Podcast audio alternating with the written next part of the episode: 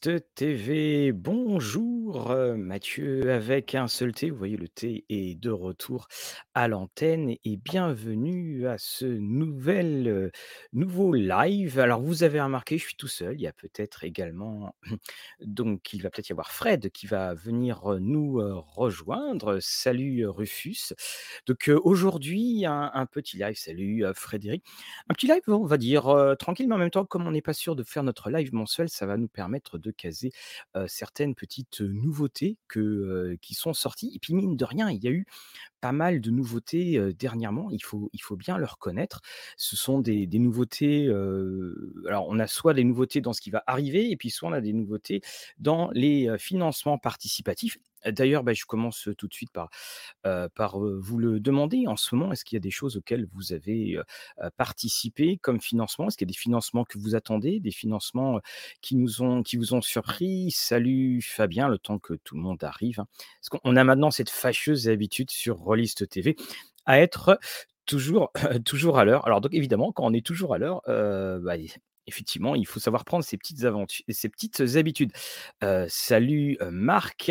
Alors je serai donc tout seul, je vais vous présenter, heu, va y avoir la bande dessinée, je vais vous présenter allez, on va aller faire un petit tour en terre du mi du milieu.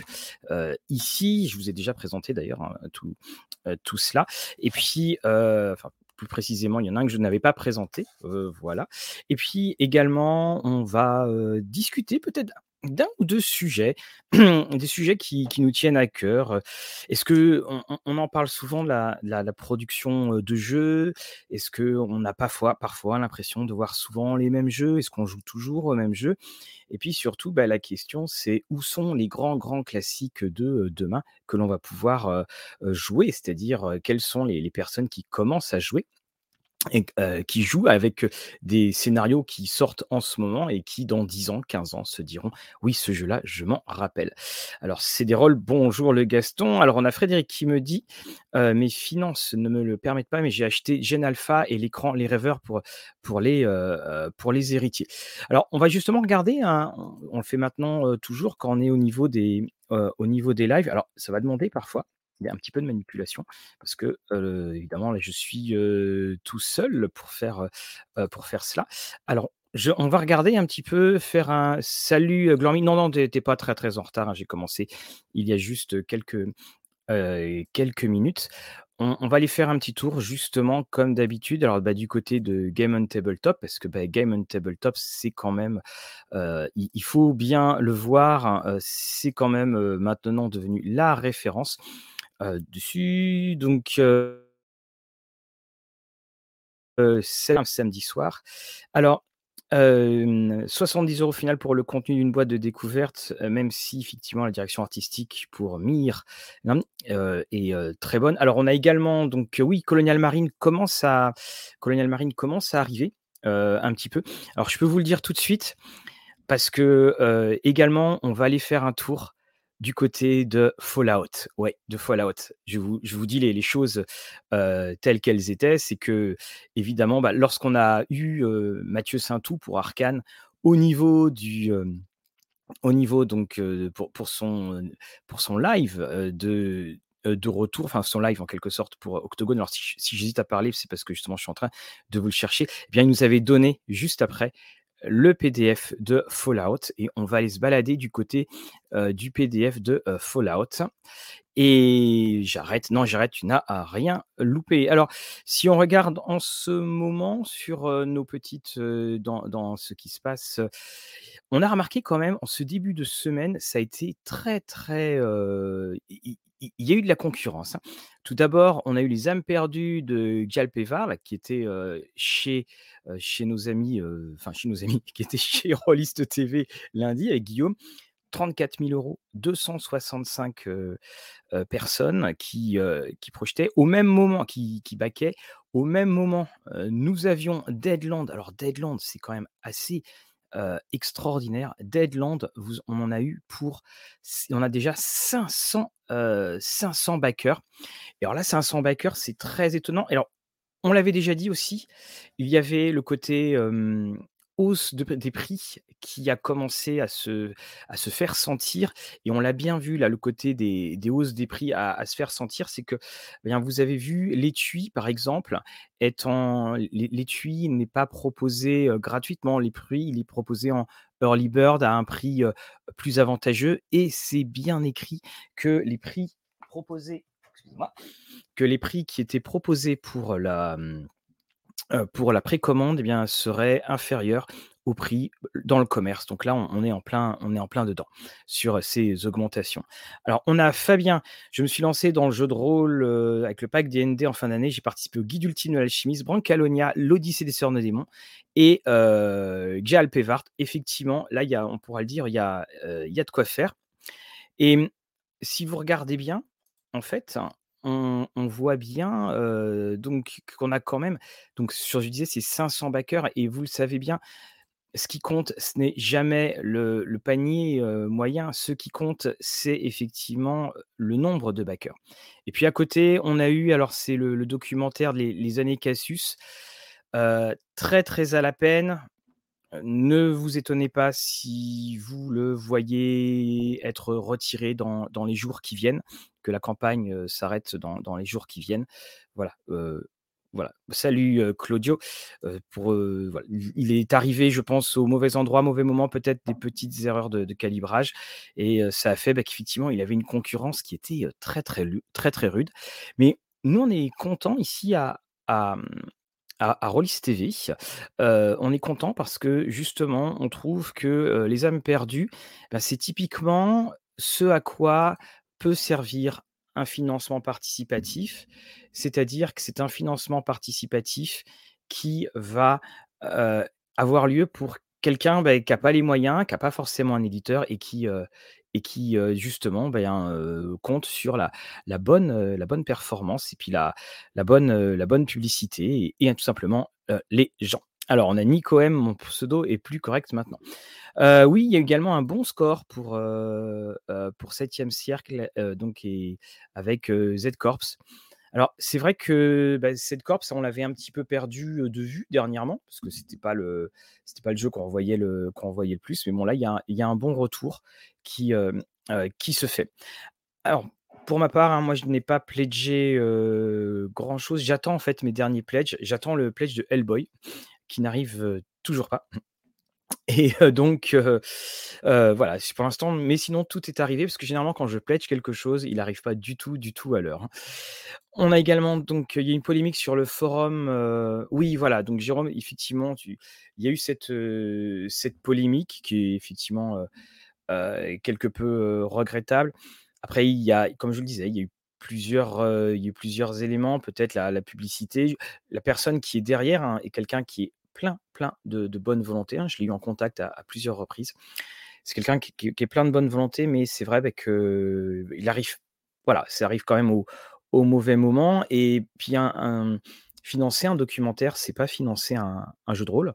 Donc bah, ça demande de l'argent et là, vous voyez, on demande 40 000, heu, 40 000 et c'est juste une partie parce qu'il prenait aussi beaucoup de de ses frais, heu, sur ses frais et ses propres deniers. Après, on en a parlé, hein, avec l'édition avec, Jérôme heu, avec, donc Jérôme et puis, Coralie. Est-ce que sur l'histoire du jeu de rôle, avec uniquement fait de témoignages, on peut se poser la question de savoir que c'est peut-être aussi beaucoup de témoignages individuels, mais qu'on n'a pas forcément une vision, ben, historique? Parce qu'on est, on commence maintenant à rentrer un petit peu dans l'histoire, mais on n'a pas de tierce personne pour étudier tout cela. On a également donc oui, alors la présentation d'Egrégor, oui, est très, très déroutante, je je vous le cache pas. On l'a d'ailleurs bien vu.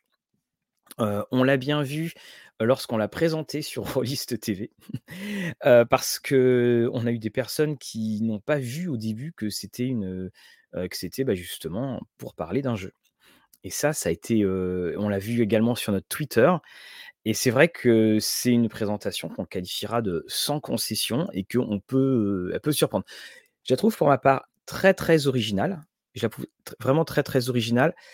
Après, je pense aussi que, ben, indirectement, il y a quand même beaucoup de il y a beaucoup de jeux qui bah, qui vont aussi quelque part souffrir de la de ce qui se passe ailleurs, de ce qui se passe en Ukraine. Heu, moi pour ma part, je sais pas pour vous, bah, tenez d'ailleurs, heu, c'est une bonne question c'est une question qu'on pourrait voir, heu, ensemble. Comment est-ce que vous, est-ce que par exemple l'actualité a une influence sur, votre manière de jouer? Est-ce que la saison a une influence sur votre manière de jouer? Je pense, je regarde là, par exemple, vous avez également un jeu, heu, voilà, la dernière Apocalypse qui qui est là, alors, qui est une, un une sorte d'apocalypse, heu, qui serait, heu, vous voyez, donc il y a du vampire, enfin il y a plein de créatures qui arrivent. Alors on on peut se poser, la question de est-ce que finalement on n'a pas envie, alors qu'on a une actualité qui est très, sombre, vraiment très sombre, est-ce qu'on a vraiment envie de se plonger dans des des des mondes, bah, qui peuvent rappeler le nôtre et qui sont en fait une sorte de déclinaison d'une au d'une autre? Est-ce que vous, ça a une influence sur vous, justement? Que ce soit l'actualité, que ce soit les saisons ou que ce soit tout simplement, Guillaume, on on en avait déjà parlé. Par exemple, est-ce que lorsque vous allez bien, vous vous voulez jouer? Ou est-ce que par exemple personnellement ça va pas forcément très bien, vous n'avez pas envie de jouer? Est-ce qu'il y a des personnes comme ça qui aiment jouer pour s'évader, puis d'autres qui disent: «Bah non, en fait, je préfère m'évader quand moi je vais bien, quoi»? Heu, alors Fenrir, toi tu nous dis: «On fait des scénars d'Halloween, voilà le moment venu». On est plutôt effectivement dans, heu, dans dans la fête. Effectivement. Oui, Upside 321, concrètement, les histoires de guerre, pandémie, nucléaire, j'évite. Oui, en ce moment, c'est terrifiant, en fait. Et heu, Olivier, salut Olivier. Heu, alors j'ai exactement pensé à la même chose que toi. Alors, où est-ce qu'il est mon Twilight? Alors mon Twilight est quelque part avec ah oui, si, vous allez avoir, on a déjà eu la question, vous allez avoir ce que je vais pouvoir filmer, vous allez savoir ce qu'il y a derrière le derrière le mur. Donc c'est ouais, Tw Twilight donc heu, 2000, on en avait parlé et Twilight 2000, c'est effectivement un voilà, c'est quand même un jeu où il y a eu une guerre nucléaire, il y a des Russes, il y a des Américains et il y avait la Pologne, hein, ini initialement. Frédéric, lui, nous dit que l'actualité n'influe pas sur sa manière de jouer ou même sur sa vie, je ne la suis pas, mais lorsque je le fais, j'ai beaucoup de mal à me rendre compte. Je crois que le TSA e explique cela. Hem, il y a également alors Marc, tu parles de tu dis qu'il y a beaucoup de jeux qui sont sur ce thème, c'est-à-dire que tu parles de l'apocalypse, tu parles de, de tout cela? Heu, devant l'actualité, oui, alors je suis assez d'accord avec toi Jérôme. Je trouve que le le Medfan là-dessus, c'est, je suis assez d'accord avec toi sur, le fait que le Medfan, c'est quand même une sorte de d'évasion ultime pour pas mal de raisons. C'est que, par exemple, on est dans des endroits qui ne sont pas pollués, nous sommes dans des également donc dans des intrigues, qui peuvent être terrifiantes, mais qui en fait, bon, voilà, on a bien compris que c'est, que c'est pour jouer, pour jouer, des héros, alors qu'effectivement on peut se retrouver avec, bah, des échos, hein, quand on joue dans dans du, contemporain. On a alors Marc, tu nous dis ah oui, Défiante qui a eu du mal à trouver son public en France. Oui, tout à fait. Anthony, salut Anthony. Je suis partagé sur l'Ukraine et faut-il continuer à jouer, voire jouer à fond pour oublier l'actualité ou la rêver différemment en s'inspirant du réel partagé? Bien, Anthony, là, tu rejoins quelque chose. Quand il y a eu le début de l'Ukraine, alors il se trouve que, voilà, moi, par ma déformation, comme je suis également sur les presses, en ma déformation ma formation, je sais pas, sur la presse, anglophone, j'ai généralement une espèce de double couche. Le premier post qu'on a posté sur Rollist, TV, sur, sur Facebook, quand je l'ai mis, je me suis dit: «Mais fi finalement, est-ce que c'est voilà, où est le où sont les vraies choses?» et les vraies choses, elles sont pas là. C'est pour ça que j'avais je crois que j'avais spécifié quelque chose comme, «Évadons-nous, repartons». Parce que quand on lit ce qui se passe, nous, finalement, on ne fait parler que de jeux. Voilà, on trouve il y en a qui trouvent le moyen de de s'engueuler, si vous passez l'expression, de s'engueuler au sujet de jeux. Vous vous rendez compte quand même? On se rend compte là la c'est du jeu, des gens s'engueulent dessus et puis à côté vous avez des gens, ça frappe à la porte. Salut, Jérôme, salut Jérôme et puis, merci de t'avoir mis à la mascarade. Bah, très bien, voilà. Un un monde qui est terrifiant, mais en fait qui est bien meilleur que celui bien plus intéressant que notre monde, que notre monde actuel parfois. Et Glormy, tu dis: «Price of Freedom serait mal accepté, par mes jeux». Oui, voilà, ouais. à l'époque et puis, et puis maintenant d'ailleurs. Tout à fait, ça c'est c'est très clair. On a effectivement une, un monde qui voilà, c'est vrai que dans les mondes de jeux de rôle avec des échos alors c'est pour ça que je veux quand même vous montrer Fallout, mais Fallout, il y a cette espèce on sait que c'est un jeu vidéo, on le connaissait, puis il y a aussi, on retrouve une, cette espèce d'iconographie, assez, assez étrange, enfin assez étrange, assez, déroutante et improbable parfois. Salut Fred, le jeu de rôle même le plus dark sera toujours un échappatoire au quotidien à l'actualité. La fiction est toujours moins dure que la réalité. Oh bah que oui, oh que oui, hein. Tu te j'imagine Fred, enfin je pense qu'on est tous pareils. Si on nous avait dit un jour: «Et vous savez dans le film ce qui se passe, il y a un avion qui s'écrase sur les World Trade Center» et non, il y en avait pas 1, il y en avait 2. Franchement, ils vont trop loin les scénaristes, hein. Donc heu, voilà, c'est peut-être dans ces moments-là où effectivement notre passion est parmi les les plus, les les plus intéressantes. Alors je vous propose, est-ce que vous avez envie de alors on va parler de Batman, on va parler de pirates, on va parler, heu, ce qui sont à côté. On va parler également je vais vous montrer un petit peu de RuneQuest. Heu, je vais vous parler de quelques romans, donc par où vous voulez qu'on commence? Est-ce que vous voulez du est-ce que vous voulez du Fallout ou est-ce que vous voulez de la Terre du Milieu? Donc vous me dites, hein, voilà, on va choisir.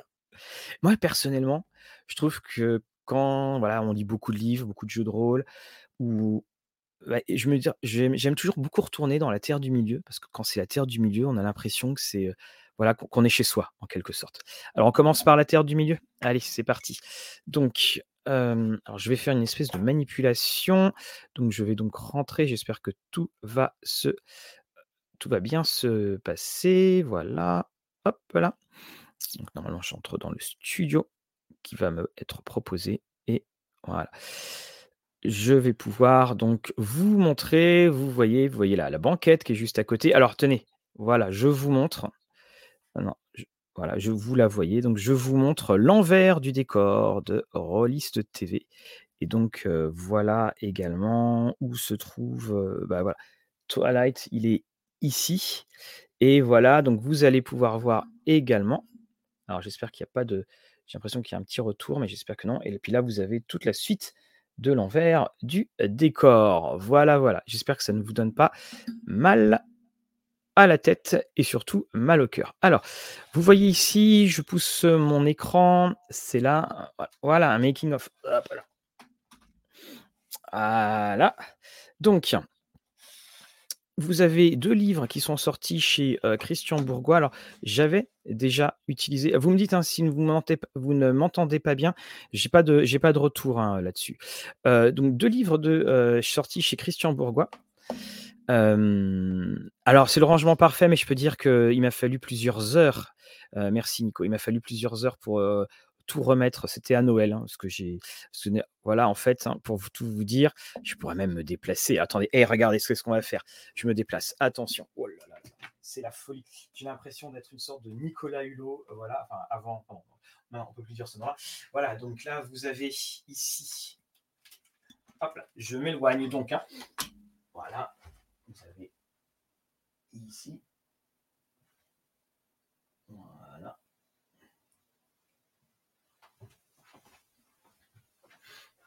Et vous avez ici donc. Alors problème de son, oui, parce que j'avais arrêté de parler. Voilà, donc alors je suis désolé, hop, ça va. On va se retrouver. Il faut que je remette mon casque. Voilà, ça se pose. J'ai toujours dit qu'on était un petit peu les Wayne's World des temps modernes, vous savez? Je repose, voilà. Voilà, tout cela et voilà. Alors, donc, chez Christian Bourgois, on avait donc, heu, oui, le Hellboy qui était qui le jeu.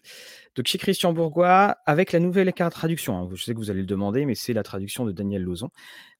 On a ressorti ainsi La route se poursuit sans fin et on a ressorti également un aller-retour, la carte du Hobbit. Alors j'ai présenté déjà la carte du Hobbit, donc les illustrations de de John Howe et vous avez donc La route sans fin. Alors c'est à la fois donc une petite, vous avez un petit texte, vous avez également les cartes qui sont là et dans ce petit format, on va reprendre. Alors, vous voyez ici, on a la gorge de Helm, la gorge de Helm qui est là, donc on a les les nouvelles, donc les nouvelles traductions et puis il y a surtout une petite carte, voilà et c'est enfin, quand je dis une petite carte, non, c'est pas une petite carte, c'est une grande carte que vous pouvez utiliser. alors, hop, il va me falloir un petit peu de alors ce que je vais faire, c'est que je vais couper ma caméra et je vais repasser sur la grande, grande caméra. Hop, elle est ici, voilà. Vous avez donc une carte ainsi. Alors encore une fois, hein, la Upside, hein, la, grande, moi la traduction, je, je t'avouerai qu'effectivement j'étais exactement comme toi. Puis après, après finalement, finalement on s'y fait. Et puis la, qualité littéraire est quand même, euh, voilà, est quand même plus, euh, est, quand même plus présente. Voilà donc la, voilà la carte que vous avez euh, qui est ici. Et donc, alors la carte est peut-être pas forcément la carte la plus épaisse, mais ce que j'adore dans ce, dans ce petit livre, dans ces deux petits livrets, ce que, ce que j'adore, c'est le format. Et je trouve que c'est un format, tu, peux, tu peux la mettre, tu peux l'emmener un petit peu partout. Et puis voilà, tu as, l'impression d'emmener avec toi la, les, tiers du milieu. Et c'est ça que, ça que j'aime. Et puis surtout, c'est une carte hein, qui, se, qui permet de bien se, qui bien permet de, de bien se conserver. Donc l'ensemble est à, alors je coupe mon, je coupe mon téléphone parce que j'ai l'impression, voilà. l'ensemble donc est à 19,50 euros chacun des deux livres. Donc vous avez La route se poursuit sans fin. Et puis vous avez un aller et retour. Et ouais, on, a envie d'y, on, a envie d'y aller. Donc c'est, je pense, c'est, c'est un cadeau qui peut être euh, idéal. Alors attendez, je me recale. C'est un cadeau qui va être euh, idéal pour toutes les personnes qui découvrent les, terres du milieu. Et, et puis là aussi, donc euh, voilà, c'est ce que dit Fenrir. On l'a pas lu, mais on, sent qu'on va avoir du mal à s'habituer. Et, bien entendu qu'on a du mal à, à, s'habituer. Mais ce qu'il faut se dire, bah, c'est que dans toutes les générations qui ont connu une traduction, ont du mal à s'habituer à la nouvelle. Et, mais bah, dans dix ans, les gens n'auront connu que celle de, de Monsieur Lozon. Et donc, évidemment, bah, les, choses, les choses changeront, changeront ainsi. Est-ce qu'il y a des petites choses que vous lisez en ce moment également? Vous êtes dans, la lecture, dans, la bande dessinée? Tout à l'heure, je vais vous montrer quelques petites bandes dessinées. Et puis après, bah, on va aller voir Fallout. Alors non, non, Glormi, c'est pas du tout de de l'utilisation en jeu. Ça ça on est vraiment dans une, on est vraiment dans quelque chose de littéraire, tout à fait. Oui, parce que, bah, les cartes, de l'anneau unique et aventure entière du milieu, sont des cartes qui sont là pour, pour un support ludique. Là, effectivement, mais d'ailleurs, c'est quelque chose qui est assez excellent parce que, quand tu regardes quand même les terres du milieu, c'est où tu te rends compte qu'il n'y a pas beaucoup de villes, hein, que c'est vraiment une, une, un endroit très, bah, très rural, hein, c'est cette terre du milieu. Les, alors, les films de Jackson, oui, sont, sont, seront épargnés. Alors, il y a Dune, Stephen King. Ah, ah, oui, Antoine, oui, Dune, sans apostrophe. Oui, d'accord, je comprends parce que je me suis dit, oh là. on a également, oui, Nos Futurs. Les Dresden Files. Dresden Files, moi j'aime beaucoup ça comme cadre de fantasy. C'est vraiment de la fantasy que, que j'apprécie énormément. On a également, ben, un Dune qui, qui revient, qui revient aussi et puis, Stephen King, bah, toujours, hein, voilà les grands classiques, hein, finalement, c'est tenez, petite question, là, on est là, c'est un samedi soir. Juste une petite chose, vous répondez ou pas, si vous voulez. Vous pouvez mettre votre âge, mettez votre âge, allez, à un des un 6 années près, qu'on voit un petit peu, ça nous permet de voir aussi toutes les références qu'on peut, qu'on peut avoir. Alors, voilà. On a Jérôme qui nous dit, la boîte, donc BOI, donc Bureau of Investigation. Alors j'allais vous la montrer, mais parce que voilà les amis, voilà ce que j'ai maintenant. Voilà, le temps le temps arrive, le temps fait son office. Voilà et donc je vais pouvoir lire maintenant les cartes de sort de Donjons et Dragons. Donc ce sont, ce sont mes lunettes et c'est derrière et je vais pouvoir m'attaquer à à BOI. Bah, oui, de toute façon, c'est ça, hein, qu'il faut voir les amis, c'est que, on a tous été, adolescents à peu près au même moment, on a tous à peu près les les les mêmes souvenirs, on a tous à peu près ça. Vous avez remarqué que par politesse, je ne lis pas à voix haute, les, les commentaires parce qu'il va y avoir la version, va y avoir la version podcast comme ça ça, ça ça évitera. On a tous grandi, tous grandi, en même temps. On a tous découvert les choses en même temps. Claudio! Claudio qui nous qui qui est notre, qui est notre cadet. Et je pense aussi que quand on se disait, heu heu, 41 Fenrir, 40 voilà, heu, on voilà, on est des semi-vieux. Et voilà, quand on a tous commencé à lire, moi, les Seigneur des Anneaux, je je devrais pas le dire si jamais j'ai des étudiants qui m'écoutent, mais c'est il y a 2 livres dans ma vie que j'ai lus en cours, heu, en cachette. C'était il y avait ça, de Stephen King et il y a eu le tome 3 du Seigneur des Anneaux que j'ai lu en cours. Et je me suis toujours dit je me suis toujours dit que si je devais, surprendre un un élève en train de lire, jamais je lui ferais la moindre réflexion. Donc pour l'instant, ça ne m'est pas encore, ça ne m'est pas encore arrivé, mais bon, on on sait jamais. Alors, heu, j'ai vu passer également voilà, on est des enfants de 48 ans, c'est ce qu'il faut se dire. C'est exactement, heu, ce qu'il faut se dire parce que quand même, je sais pas, ce soir, dites-moi, c'est peut-être parce que là, c'est un samedi soir comme ça, heu, mais quand on était, heu, et qu'on imaginait les âges qu'on est en train de citer, on se disait: «Oh, mais c'est la fin du monde!» puis voilà, là, on est en train d'en parler, comme quoi. Comme quoi. Alors, on va partir, maintenant, bah, je vous propose, d'aller du côté de nos alors, je vais faire une petite, manipulation. Les livres d'histoire au collège. Alors, je fais une petite manipulation. On va aller du côté donc, de notre, ami. Alors voilà, c'est ici. Donc du côté de Fallout. Alors Fallout là, donc je vais rechanger, je supprime, tout cela, je l'arrête, je remets. Voilà, hop, du côté de Fallout, donc et je le mets. Donc Fallout qui est arrivé donc on va vous faire très rapidement la critique, hein, sur Rollis TV va arriver, très, très rapidement. Et mmh, alors on est dans du on est c'est tiré évidemment de la franchise de jeux vidéo. Il y a déjà eu Dishonored qui avait été fait, hein, c'était aux éditions, heu, c'était aux éditions Modiphius. Alors attendez que je retrouve la bonne voilà, ici. Alors je vais aussi prendre un système qui est là, voilà.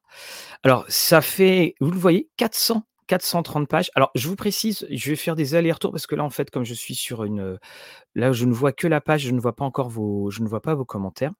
Donc vous voyez, on a les règles du jeu, ça fait une vingtaine de pages. Le combat, ça fait, heu, ça fait donc une douzaine de pages. On a la création des personnages sur environ 30 pages. On a beaucoup, beaucoup, beaucoup d'équipements. Ça fait quasiment 80 pages. Et puis après, on se retrouve avec, heu, le monde et puis après on a un petit scénario qui est à la fin. Le système de jeu qui est employé est un système de jeu qui est le système de jeu alors vous voyez le petit bonhomme, voilà, qu'on reconnaît. Heu, c'est le système de jeu 2D20, mais alors c'est une version très, très, très allégée du système, heu, 2D20 et heu, toutes alors vous voyez les les belles images, hein, c'est ce qui nous arrivera, heu, peut-être, hélas.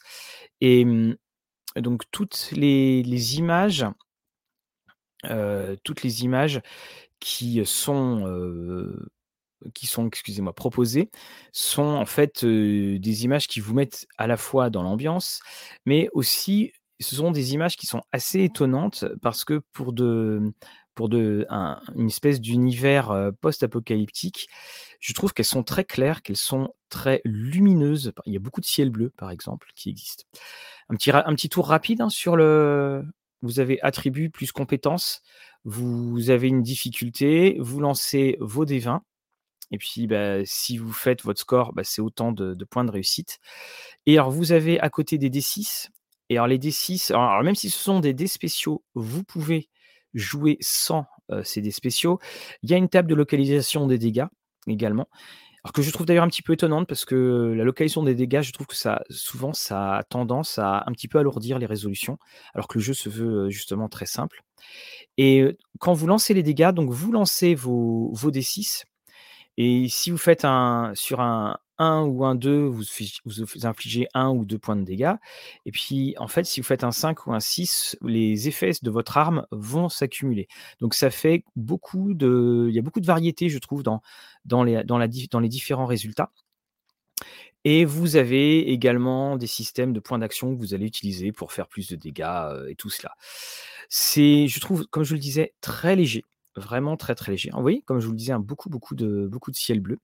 C'est très léger et c'est une, une belle, je trouve c'est une belle, une belle une belle incursion et il y a également, je trouve, un ton, qui est proposé pour ne pas du tout qui permet de ne pas jouer, enfin de ne pas être perdu si vous êtes débutant.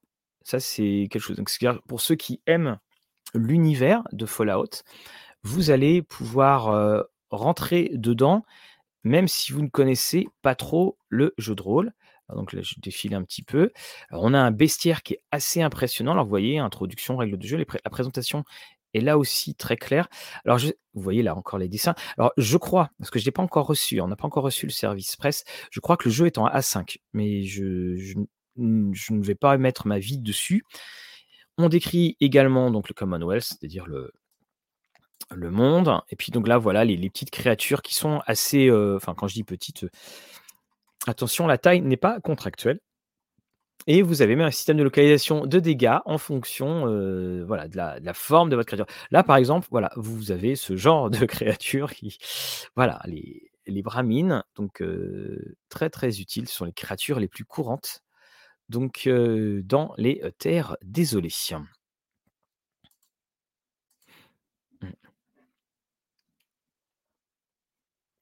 Oui, Frédéric, alors Frédéric, vous tu demandais pour l'info pour les débutants. C'est vraiment ce qu'on ressent dans la manière dont c'est mis, puis surtout, c'est que le système de jeu, encore une fois, heu, c'est il est très, très clair, heu, tu as tes armes, elles font tant de points de dégâts et et de points de vie. Alors c'est la question que je me pose, heu hop là. Hop là, ici j'ai dit ici j'ai Dishonored, alors si c'est écrit trop petit, faut savoir que Dishonored, heu, faisait 315 pages, donc là normalement ça en fait un petit peu plus. Honnêtement, c'était pas écrit, heu heu, voilà, je peux encore les lire sans mes lunettes, si c'est ce que vous voulez savoir. Je peux encore les lire sans mes lunettes. Donc voilà, ça devient un bon test en fait, les fameuses, lunettes et mmh, bien entendu, hein, encore une fois, on va vous faire la vous aurez la critique et puis évidemment il y aura le il y aura le feuilletage, hein, qui va se va se mettre dessus. Également on va continuer salut Orion! On va continuer, voilà, hop. Donc on a à la fois donc des créatures qui ont été, irradiées, on a également des créatures robotiques et on terminera, vous voyez, par un par un scénario qui est ici, donc le le voilà. Alors les 400 pages font le scénario fait à peu près une trentaine de voilà, il est ici. Fait à peu près une trentaine de pages, donc en fanfare ou en catimini, courte enquête en 3 actes, conçue pour être jouée avec les règles de base, les dés et les jetons, donc bien entendu, heu, comme je vous et ça prend place après le début de Fallout 4. Hem, là aussi, heu, vous n'avez pas besoin, encore une fois, de connaître outre mesure le jeu, hein. Tout est, tout est fait pour avoir suffisamment de, mmh, suffisamment d'informations pour que vous puissiez, pleinement pleinement en profiter. Donc ça vous permettra d'aller dans un monde absolument radieux, avec un petit côté décalé, voilà. Heu, ce qui fait que ça ne peut pas être proche de notre monde en ce moment. Vous avez à la fin, vous voyez donc tous les appendices et puis on a également donc voilà, vous voyez le les fameuses, pubs Nuka-Cola qui sont ici et voilà, je vous montre la feuille de personnage. Donc vous voyez ici la feuille de personnage, vous avez donc vos fameuses, compétences, enfin vos fameuses caractéristiques, donc les caractéristiques habituelles qu'on peut trouver chez, donc dans dans les jeux Modiphius, 2D20, l vos compétences, il y en a finalement pas tant que ça, il y en a à peu près une vingtaine et puis on a la table de localisation de dégâts. Alors attendez, je crois que je suis en train de vous est-ce que je suis en train de vous montrer? Voilà, une table de localisation humaine, voilà. Alors vous pouvez aussi jouer des, des personnes qui ne sont pas des humains, hein. Donc là, vous avez tête, bras droit, bras gauche et pendant un moment, je m'étais dit: «Et si je le fais jouer, je vais retirer, heu, le côté de la tout ce qui va être localisation des dégâts», mais en fait, l'occasion des dégâts est vraiment, heu, implantée dans le système de jeu. Là, vous avez les armes et puis quelques petites aptitudes et quelques traits et c'est ainsi donc que s'achève ce petit survol de, heu, Fallout. Alors les dés et non, alors les dés et les capsules, donc ne sont pas indispensables pour y jouer. Salut, heu, Pest. donc je retire le ils sont pas indispensables pour y jouer. Excusez-moi, je soulève parce que j'ai mon tapis. Voilà. Voilà. Les dés sont pas indispensables pour y jouer, très loin de là. Des simples dés 10, simples dés 20, il y aura juste, bah, en fait, tu as dans les dés qui sont vendus, tu as, un dé de localisation. Tu as également un dé au niveau du qui va te permettre de lire les résultats sans aucun problème, mais c'est pas du tout c'est pas du tout en fait, quelque chose de rédhibitoire. C'est pas des formats de dés propriétaires à la Star Wars où, tu comprends rien si tu as pas si pas d'autres dés. Alors tu me disais Rufus, les caracs viennent du système spécial propre, au jeu, Fallout. Sur les caractéristiques? C'est fort possible, hein, je viens également donc la location dégâts est quand même, est quand même très liée aux jeux vidéo. Alors, très liée aux jeux vidéo, oui, oui, mais par exemple, en très longtemps, le jeu médiéval fantastique qui était une des autres références que Donjons, c'était RunQuest et RunQuest utilise, hein, les utilise les dégâts. Donc, heu, Flo Poulpi, salut, salut, salut. Donc, très agréablement surpris par, cette lecture. Vraiment très agréablement surpris parce que c'était, bah, une belle transposition et puis ça montre aussi que ce fameux système, heu, 2D20 qui est régulièrement, décrié est quand même un système qui est très, très souple, hein et c'est un système, bah, on se rend compte, qui arrive à couvrir énormément et surtout, à partir du moment où on le désosse, on se rend compte que la la mécanique de du système réussit à pouvoir, vraiment te comment dire? Et ce système si tu le mets totalement à nu, bah, il couvre énormément et c'est ça qui, bah, c'est ça qui fait qui fait sa force, je trouve et alors que certains peuvent parfois être butés, on l'a vu pour Conan ou pour Dune qu'au début c'est un petit peu, heu, c'est pas forcément très, heu, c'est pas forcément très facile à à à dominer, à dompter et bien là, justement, on se retrouve. Alors, donc on a Rufus qui nous dit, S pour strength, P pour perception. Ah oui, spécial, OK. D'accord, OK, OK. Mais merci beaucoup. Je comprenais pas le côté, spécial à un moment, je je comprenais pas. Merci beaucoup. Flo Poupy, tu nous dis: «Le 2D20 est très cool, mais il y a des adaptations venu velu» oui, oui, oui, c'est ça, hein, des fois ça, des fois ça des fois ça fait mal. On va dire ça comme ça. Tenez, quel est le y a-t-il un jeu que vous avez voulu jouer et dont vous êtes détourné à cause du système? Alors que ce soit, vous y avez joué une fois, vous avez dit: «Oh non, là je peux pas, c'est trop compliqué». Ou alors, heu, vous dites: «Oh le jeu a l'air super», vous ouvrez ou vous lisez et vous faites: «Non, je peux même pas rentrer dedans».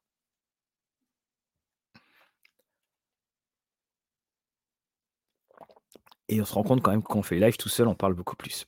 Alors Infinity avec le 2D20. Oui, voilà, bah, justement, Flo, bien entendu, je ne cacherai pas que c'est, pour toi. Alors, on a sa salut Sani. Heu, Sani, Sani, je ne sais jamais prononcer ton prénom, tu auras toutes mes excuses. Donjons et Dragons, bah, je comprends, je comprends Donjons et Dragons, tout à fait. Polaris, effectivement. Voilà, Polaris. Dogs in the Vineyard.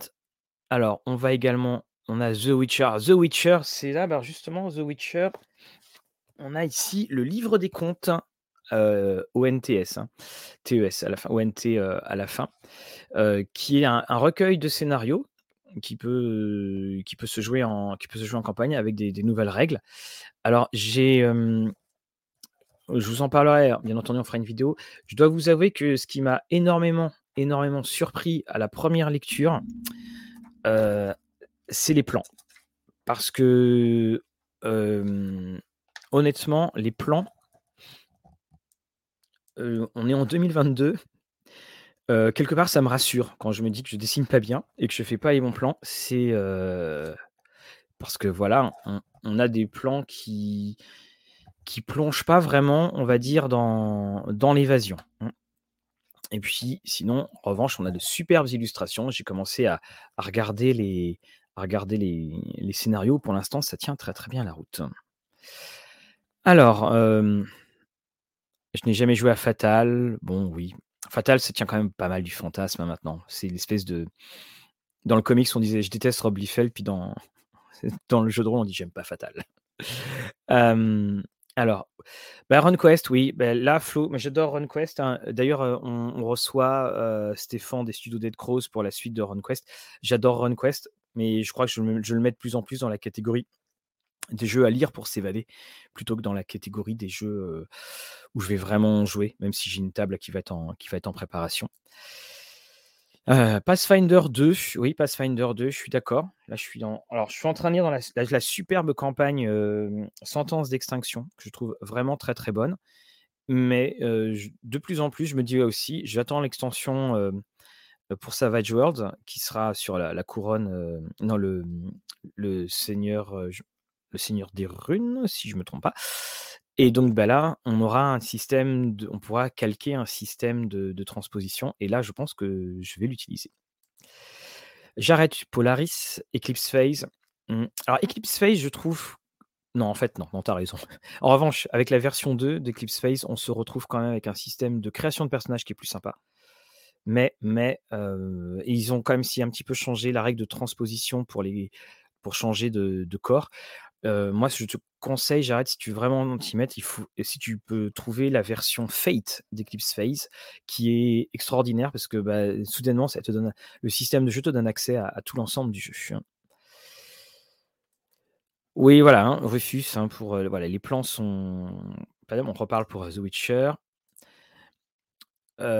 Donjon, pas du tout. Dragon, pardon, tu n'as pas accroché. Retour à DD5. Ah, c'est intéressant. Tu peux nous dire pourquoi heu, Nuit? Là, je suis en train de vous préparer, je suis dans la lecture de de Dragon, le le encyclopédie.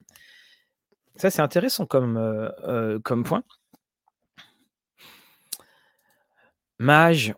Mage, c'est même pas tant le système, hein, qui c'est, les concepts, hein. Concept, hein, ça a de quoi te faire, écraser les neurones. Alors Flo reprend sur Fatal. Le système voilà, alors l'avantage dans Fenrir, l'avantage de de RunQuest, c'est que tu as plein, plein alors tu as la boîte qui va arriver, tu as le, tu as également le kit d'intro, mais en fait, avec la répétition, tout va bien. Mais c'est vrai que, pour ma part, je jouais à j'ai joué à RunQuest, c'était mon 1er jeu acheté en anglais, RunQuest 3. Puis après, il y a eu les éditions Oriflamme et quand j'ai eu, elle est juste derrière la VF là. Quand j'ai eu dans entre les mains, heu, donc heu, le RunQuest Gloranta, c'est là où je me suis dit, «Mais en fait, c'est fou le nombre de choses qu'on a dû apprendre pour jouer à RunQuest». C'est vraiment ce que je me suis dit, parce que ça m'a rappelé beaucoup de choses. «Ah bah, il y avait ça aussi, il y avait ça aussi». Et puis, et puis je vous avoue quand même une chose, qu'après quand je suis tombé sur la page de l'encombrement, voilà, j'ai sauté tout ça. Oui, l'éveil des seigneurs des runes pour, oh, merci, heu, Flo, c'est bien ça, hein. Alors Jawad, je suis content de t'apprendre quelque chose, mais je je j'ai pas trop vu quoi, voilà, donc mage qui revient très souvent. Et oui, voilà, hein, heu, Galuf sur, heu, sur Fatal, hein, je pense que c'est quelque chose qui revient souvent. Oui, Rêve de Dragon était un système, Rêve de Dragon, c'est un jeu d'une époque, c'est-à-dire qu'il sortirait là, maintenant, tout court, on aurait on a eu Noé qui a fait jouer notre, notre chroniqueur, qui fait partie des jeunes de Rollis TV. C'est vrai qu'il m'a dit qu'il avait trouvé que c'était velu quand même, hein, ça que ça piquait un petit peu. Mmh. Eclipse Phase qui qui revient. Alors pour ce qui est de la sortie, de Dragon en boutique, je ne peux pas vous dire et ça, c'est vrai que c'est un des décalages je confesse notre, notre faute, c'est que très souvent, on ne demande pas lorsqu'on reçoit les services presse, c'est quand est-ce qu'ils sortent en boutique et on ça veut dire, bon, de toute façon, quand on les a, c'est que c'est quand pas, heu, ça va pas être encore très, très long. Également, donc Dragon est plus limpide que D alors, moi, il y a une chose que je trouve sur on d'ailleurs, on en a parlé avec les podcasts de Donjons et Dragons c'est que pour se retrouver dans, Donjons et Dragons, voilà, il est ici, comme quoi ça sert, hein, de faire les trucs là.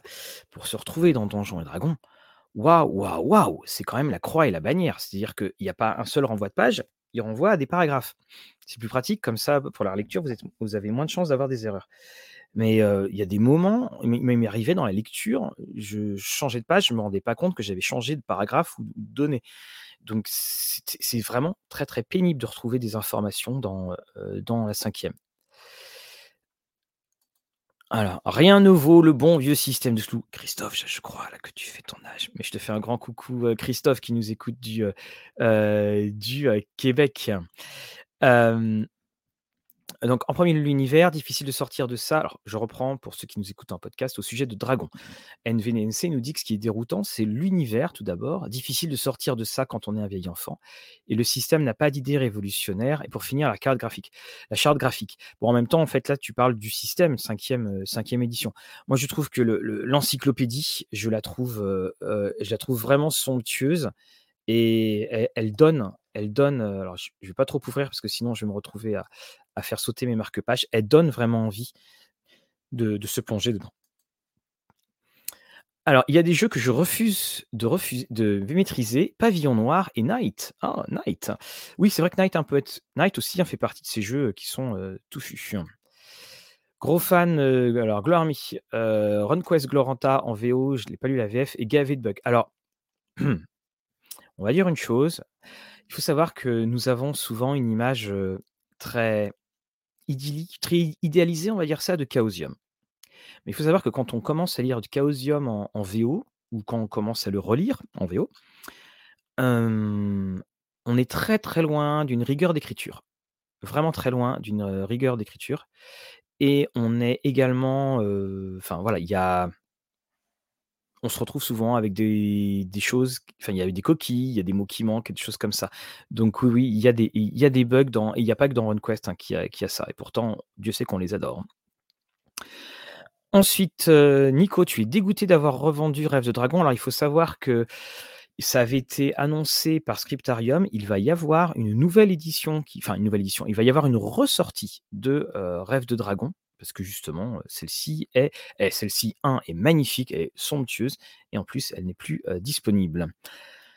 Oui, Jawad, oui, effectivement, il va y avoir une adaptation Savage Wars pour Pathfinder. Alors en fait, c'est l'é- l'éveil du Seigneur des Runes qui va l'être, mais ça veut dire qu'on va pouvoir transposer évidemment les, les différentes caractéristiques. Et pour Mage, dit Nicienne, il y a, c'est pas tellement la difficulté des concepts, mais c'est le fait que, voilà, c'est ça, c'est ça, c'est que, eh, les gars, on croit tous à des choses différentes, mais en fait, on croit tous à la, même chose. Et c'est ce qui rend les choses beaucoup plus difficiles. On a Galuf qui nous dit qu'il regrette d'avoir vendu des JDR. Si vous saviez, si vous saviez. Allez, on, change de question. C'est quoi le jeu de rôle que vous regrettez d'avoir vendu? Moi, pour ma part, euh, j'en ai vendu un paquet parce qu'à un moment, je me suis un petit peu, je continue juste à jouer à Vampire, je me détournais du reste. J'ai vendu tous les jeux de rôle de ma période adolescente que j'ai fini tous, je les ai tous réachetés, plus cher, en moins bon état. Mais bon, voilà. On a Claudio qui nous dit RunQuest m'a rebuté, mais Mage m'a donné envie de lire, d'écouter des podcasts. Euh, oui, alors Claudio, tu as le podcast, je crois que j'en parle dans ma vidéo de, Mage, euh, le, podcast de l'auteur qui est extraordinaire. Tu tapes Mage sur Spotify et c'est lui qui, qui lance la série. C'est magnifique. Sigil qui regrette l'achat de son pack RunQuest, mais pas Gloranta. Il y a eu un fou lancement en 2017 pour une réédition. Il était clairement dit qu'ils ne toucheront pas au système de rêve de dragon. Oui, tout à fait. C'était d'ailleurs une des conditions. C'était une des conditions pour que le jeu ressorte. Donc il y a toujours un- une, volonté, un espoir qui est des versions un peu plus légères, celles des, livres dont vous êtes l'héros d'ailleurs, euh, de Rêve de Dragon. Mais bon, c'est beaucoup plus difficile. Également, donc, euh, j'arrête n'en a revendu aucun de jeu de rôle. Alors, oh là, j'ai plein de questions qui arrivent là. Donc, tu prends Cthulhu et tu adaptes. Alors, je pense que pour les jeux maintenant, il faut dire tu prends la cinquième édition et tu adaptes. Vous voyez, on est obligé de changer notre logiciel de pensée. Pour, heu, alors Mage pour heu, Orion pour rentrer dans Mage, je pense que, il ce qu'il faut, c'est que tu réussisses, heu, si tu lis en anglais, à tu mets la main sur les bouquins, les romans et les nouvelles et là, c'est assez clair. Enfin non, pardon, pardon, c'est pas assez clair. Là, c'est, beaucoup moins obscur. C'est surtout ça. Mais surtout, c'est que tu vois ce que tu peux jouer. Parce qu'effectivement, c'est difficile quand tu joues, tu peux maîtriser la réalité de jouer dedans et une des choses aussi, c'est que c'est quand Mage sort, c'est là où tu te rends compte que le monde des ténèbres, c'est pas un monde des ténèbres, c'est impossible, ce sont des mondes des ténèbres. Alors, est-ce qu'il y a une date qui est annoncée pour le Seigneur des Runes?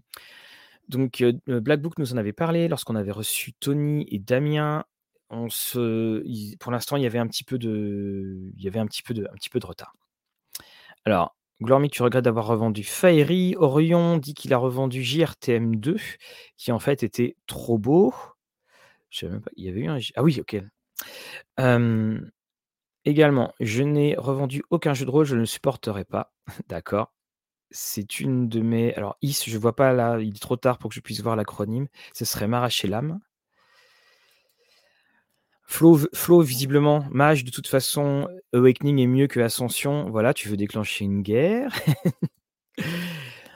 Glormy, tu nous dis: «Faerie, c'est un regret de vente, même si je n'y jouerai pas, il y a une valeur sentimentale». Mais c'est ça de toute façon et alors là, Jérôme, il a tout il a tout revendu, il a tout racheté.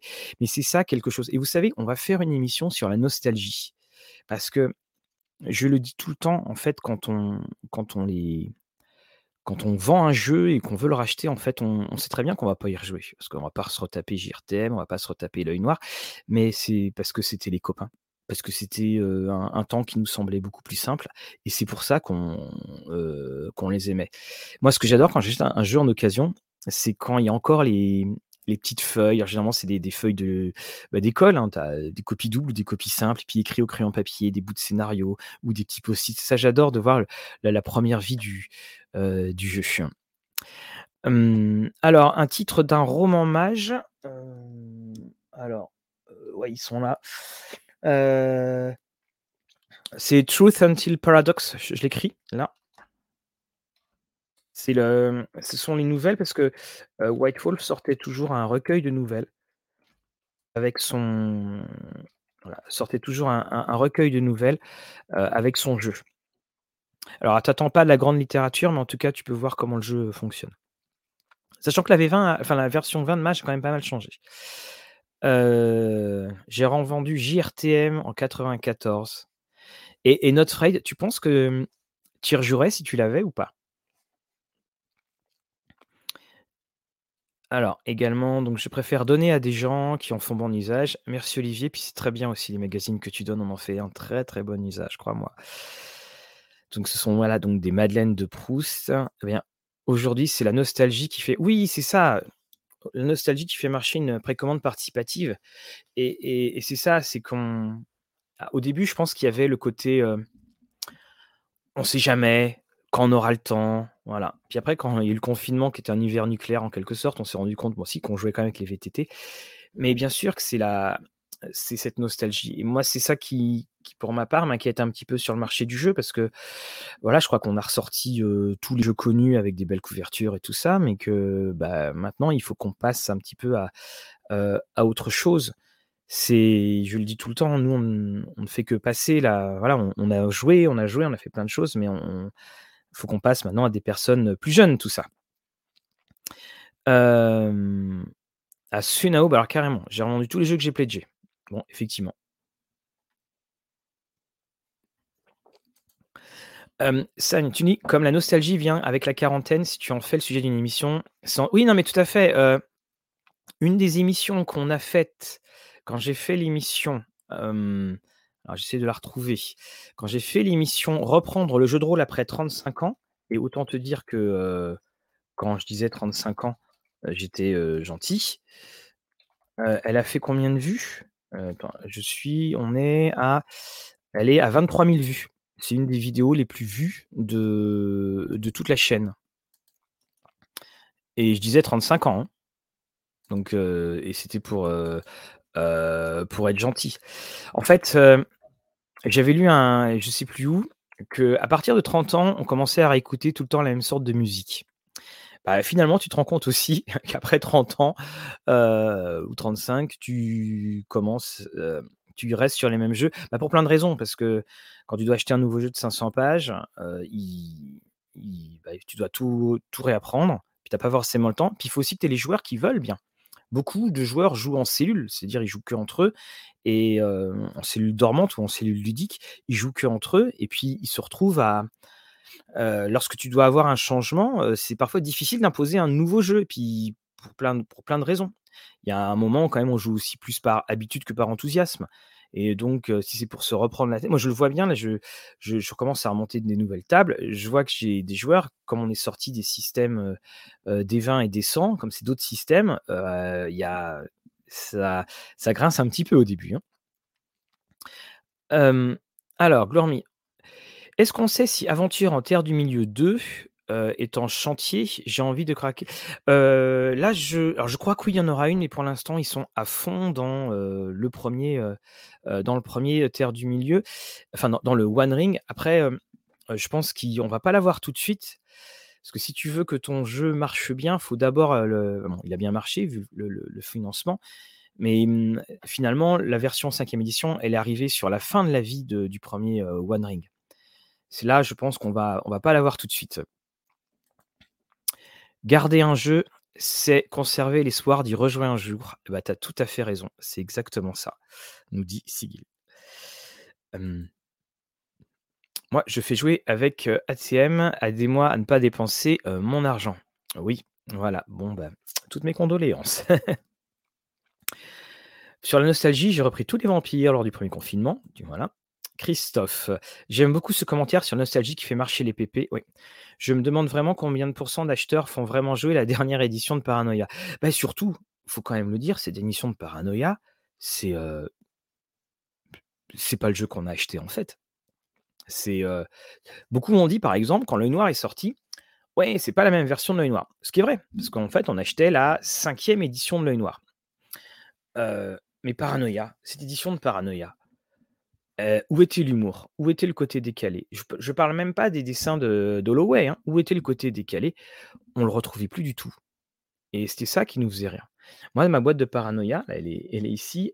J'étais allé, je marque mon âge, il y avait eu là où j'habitais un meeting du parti communiste. J'étais rentré dans le meeting, j'avais pris des tracts et que j'avais mis qui sont toujours dans ma boîte du jeu Paranoia et que dont je me servais en jeu. Voilà. Donc oui, on achète quelque chose parce que c'est beau, mais souvent le flacon n'est pas du tout, à la hauteur de l'ivresse. Alors, à quand la nouvelle version d'Alienoid? Je ne sais pas. Oui, alors il va y avoir tout à fait la va y avoir alors bien sûr, The One Ring va être fait par Edge, là c'est en ce moment et il y a la boîte, la boîte d'initiation qui est très, très bien, que je vous conseille à tous parce que, bah, dedans il y a plein de choses que vous allez pouvoir avoir comme les dés notamment, sont, heu, qui sont à l'intérieur. Oui. Ah bah, je pense que Rollis TV, heu, on va avoir beaucoup de vues quand on aura 70 ans. Alors Flo, tu dis que, les quarantenaires ont intérêt à passer au PTBA donc au au jeu Apocalypse par la simplicité de la mise en place. Bah, justement, je crois qu'il y a un côté aussi qui est trop simple et le quarantenaire, il aime bien avoir tous ses dés. Maintenant, si tu dois jouer avec 2 dés de Monopoly, ça va pas être évident. Jawad nous dit: «Dans un élan de ménage, ma mère a jeté tous les jeux de rôle que j'ai eus à ma mutation quand j'ai eu ma mutation de prof. Adieu AD et D2, Star Wars D6». Je propose, heu 10 secondes de silence pour Jawad. 5, 4, 3, 2, 1. Voilà, nous pouvons reprendre maintenant cette émission. Il y a des jeux qu'on achète pour lire, il y a des jeux qu'on achète pour ranger. Eh bien oui, eh bien oui et là, Jawad, je pense que tu mets le point sur quelque chose. C'est qu'auparavant, on avait les jeux auxquels on jouait, après sont arrivés lesquels les jeux que l'on lisait et maintenant, hélas, nous avons aussi les jeux que l'on range. C'est 3e catégorie et je pense d'ailleurs, c'est ce qui fausse un petit peu le marché. C'est que certes, on a beaucoup de personnes alors bien entendu, hein, il y a beaucoup plus de personnes qui achètent des jeux, ça c'est indéniable, mais on a quand même un pourcentage chez les «vieux» entre guillemets, on a le jeu, puis quand on le reçoit, on on met ça dans un coin et ça a tendance à être compréhensible parce qu'avant et on le voit bien nous à Rollist TV, à Rollist TV, on recevait un jeu, maintenant d'un financement. Maintenant en fait, on reçoit à la fois un jeu, mais on reçoit aussi tous les suppléments. Donc on se retrouve avec ça à lire. On a 4 des on a des paquets de 4 kilos, 5 kilos et bah, évidemment quand tu as ça, heu, qu'est-ce que tu fais? Tu regardes, hop là et puis tu les ranges et après, bah, il faut y faut les dompter, il faut y jouer et puis il faut trouver les joueurs qui qui aiment ça. Il faut une émission AD ASMR, d'accord, avec le décompte. OK, voilà et on va mettre ça en boucle. Alors, heu, Olivier nous dit: «Des jeux comme Alien, Cthulhu sont très bien». Oui, c'est ça. Je je suis tout à fait d'accord avec toi. Ils sont très bien quand on veut se consacrer sur les scénarios et et sur l'ambiance et mmh, je pense même à une chose c'est que quand tu as ce genre de système-là, j'ai commencé à faire ça justement avec, heu heu, donc la Sentence d'extinction pour Pathfinder 2. Heu, je m'étais dit: «Beh, tiens, je vais» lorsque je suis dans la préparation depuis un petit bout de temps, heu, du projecteur, je me suis dit: «Tiens, et si je faisais une espèce de manipulation, une petite manipulation pour, s sans faire quoi que ce soit, si je regarde juste les PNJ, je regarde juste les monstres et j'essaye de trouver» et c'était, heu, pour avec Savage Worlds d'ailleurs, je regarde dans le livret de Savage Worlds, le bestiaire que j'ai, les équivalences en statistiques et en caractéristiques.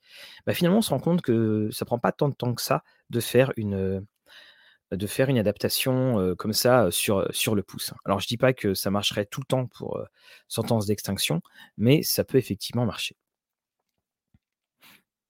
Oui, il y a ça aussi. On a le côté Jérôme, tu dis: «C'est à cause des boîtes et des versions collector qu'on, n'ose plus les ouvrir». Après, on se rend compte quand même qu'on on est dans une, on a fini, hein, l'espèce des les grands financements où, tu avais 125 000 choses, quoi. Maintenant, on est vraiment sur du du truc en jeu, mais c'est vrai qu'il y a toujours, toujours du la version collector, c'est vrai qu'il va y avoir ça et après il y a voilà, pour moi la plus belle de toutes les versions, collector, c'est celle de la Elite parce que c'est une, vraie version, collector, c'est-à-dire que même le papier était, différent. Certaines personnes effectivement, voilà, disent qu'on a une, collector, bah, c'est souvent juste la couverture qui change. Ça a du cachet, mais, c'est l'intérieur exactement le même. Heu, alors Fenrir nous dit: «J'aime, heu, jouer en suivant les règles et j'aime jouer à la lettre». Heu, Notefade nous dit: «J'ai toujours pas ouvert les boîtes de la Elite, je les regarde sur mes étagères». Mais alors là aussi, heu, là, moi, il y tu mets le point sur quelque chose, c'est en fait, il sait qu'il y a eu 2 boîtes la Elite. Tu as une boîte qui est, une boîte, qui était avec un en cloche, en hauteur, style, Les Contrées du Rêve et puis tu en as une qui est plus une boîte comme alors je je sais plus comment sont les termes, Fabien Fernandez n'est jamais là quand on a besoin de lui. Ce sont les boîtes que tu que tu soulèves mais, heu, comme une boîte classique. Ça, ça a une influence et pour ma part, heu, les bouquins que j'ai de Cthulhu 7e de la 7e édition, la V7, bah, ils sont là, ils sont derrière moi. Je je crois que ça j'ai dû les je sais même plus quand je les ai ouverts, en fait. Je crois que je les ai ouverts pour la critique, puis après je crois que j'ai fait autre chose. Parce que je joue d'abord, je joue toujours qu'à la V6, mais, parce qu'en fait, le fait qu'ils soient dans cette espèce de boîte, ils sont comme prisonniers, ils bougent pas, ils vivent pas, hein et ils prennent de la place, ça, c'est très clair. La, mmh ah, Okimba, très bien pour, Okimba bois de cloche, merci Patrick. Alors bois de cloche, Patrick, hein, c'est quand c'est en hauteur, hein, c'est ça? Quand c'est, style, heu, Les Contrées du Rêve, quand quand ça s'ouvre sur, sur le haut de la boîte, en fait. Version collector Space 1889, couverture en vrai cuir et puis la peau de vache. Ouais, mais ça, c'est Space 1889, ça, c'est quand même quelque chose de magnifique. Donc, heu, tenez, en attendant en attendant en attendant rien du tout d'ailleurs heu, j'avais envie de vous parler de pirates j'avais envie de vous parler de la bande dessinée, heu, K Kiléo, ça sort et bah, j'ai entendu des personnes qui parlaient de Pavillon Noir et tout cela, donc je vais vous montrer une petite, heu, petite vidéo. Donc on se retrouve, heu, donc dans ces bandes dessinées des années 50 et ces bandes dessinées des, heu, des années 50 étaient des bandes dessinées, évidemment, les fameuses bandes dessinées d'horreur. Et puis, bah, il y a un moment, ils ont quand même fait un petit peu au niveau des au niveau des pirates, ce qui permettait à chaque fois bah, d'aug d'augmenter un petit peu la on va dire là alors je coupe la le son de la vidéo, ce qui permettait un petit peu d'augmenter, l'audience et donc vous avez ici, si ça veut bien partir parce que j'ai filmé en 4K, oui, c'est bon, ça part. Vous avez ici donc non, en fait, j'aurais pas dû filmer en 4K parce que ça a beaucoup de mal à l'évidence. Vous avez donc, des petites séries d'histoires.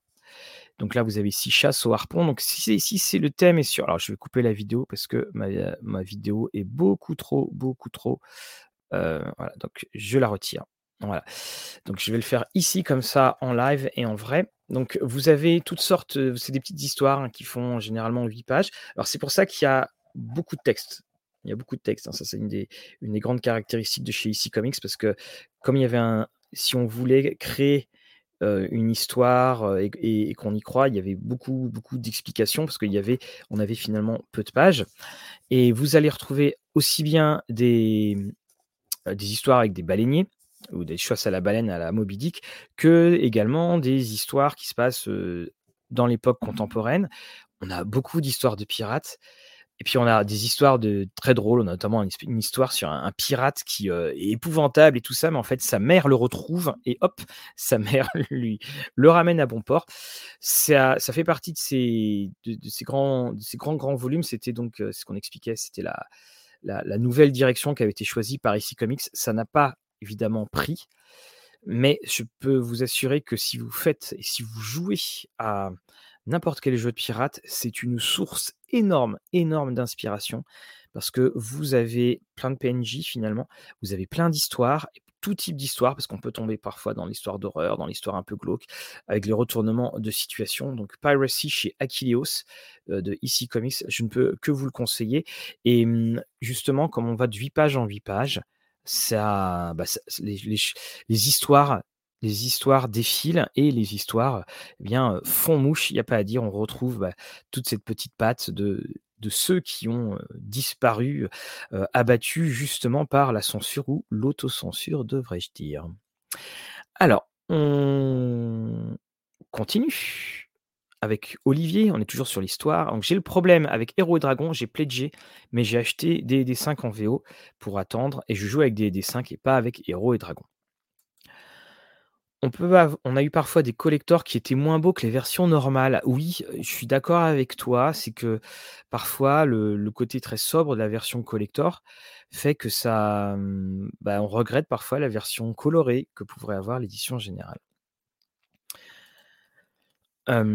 les Cthulhu qui prennent de la place, tout ce qui sort, on manque de place. Les étagères ne sont pas infinies. Bah, en fait, je pense que les collectionneurs de jeux de rôle et les collectionneurs de Lego sont à peu près dans le même combat. Christophe, tu, tu vois bien ce que je veux dire.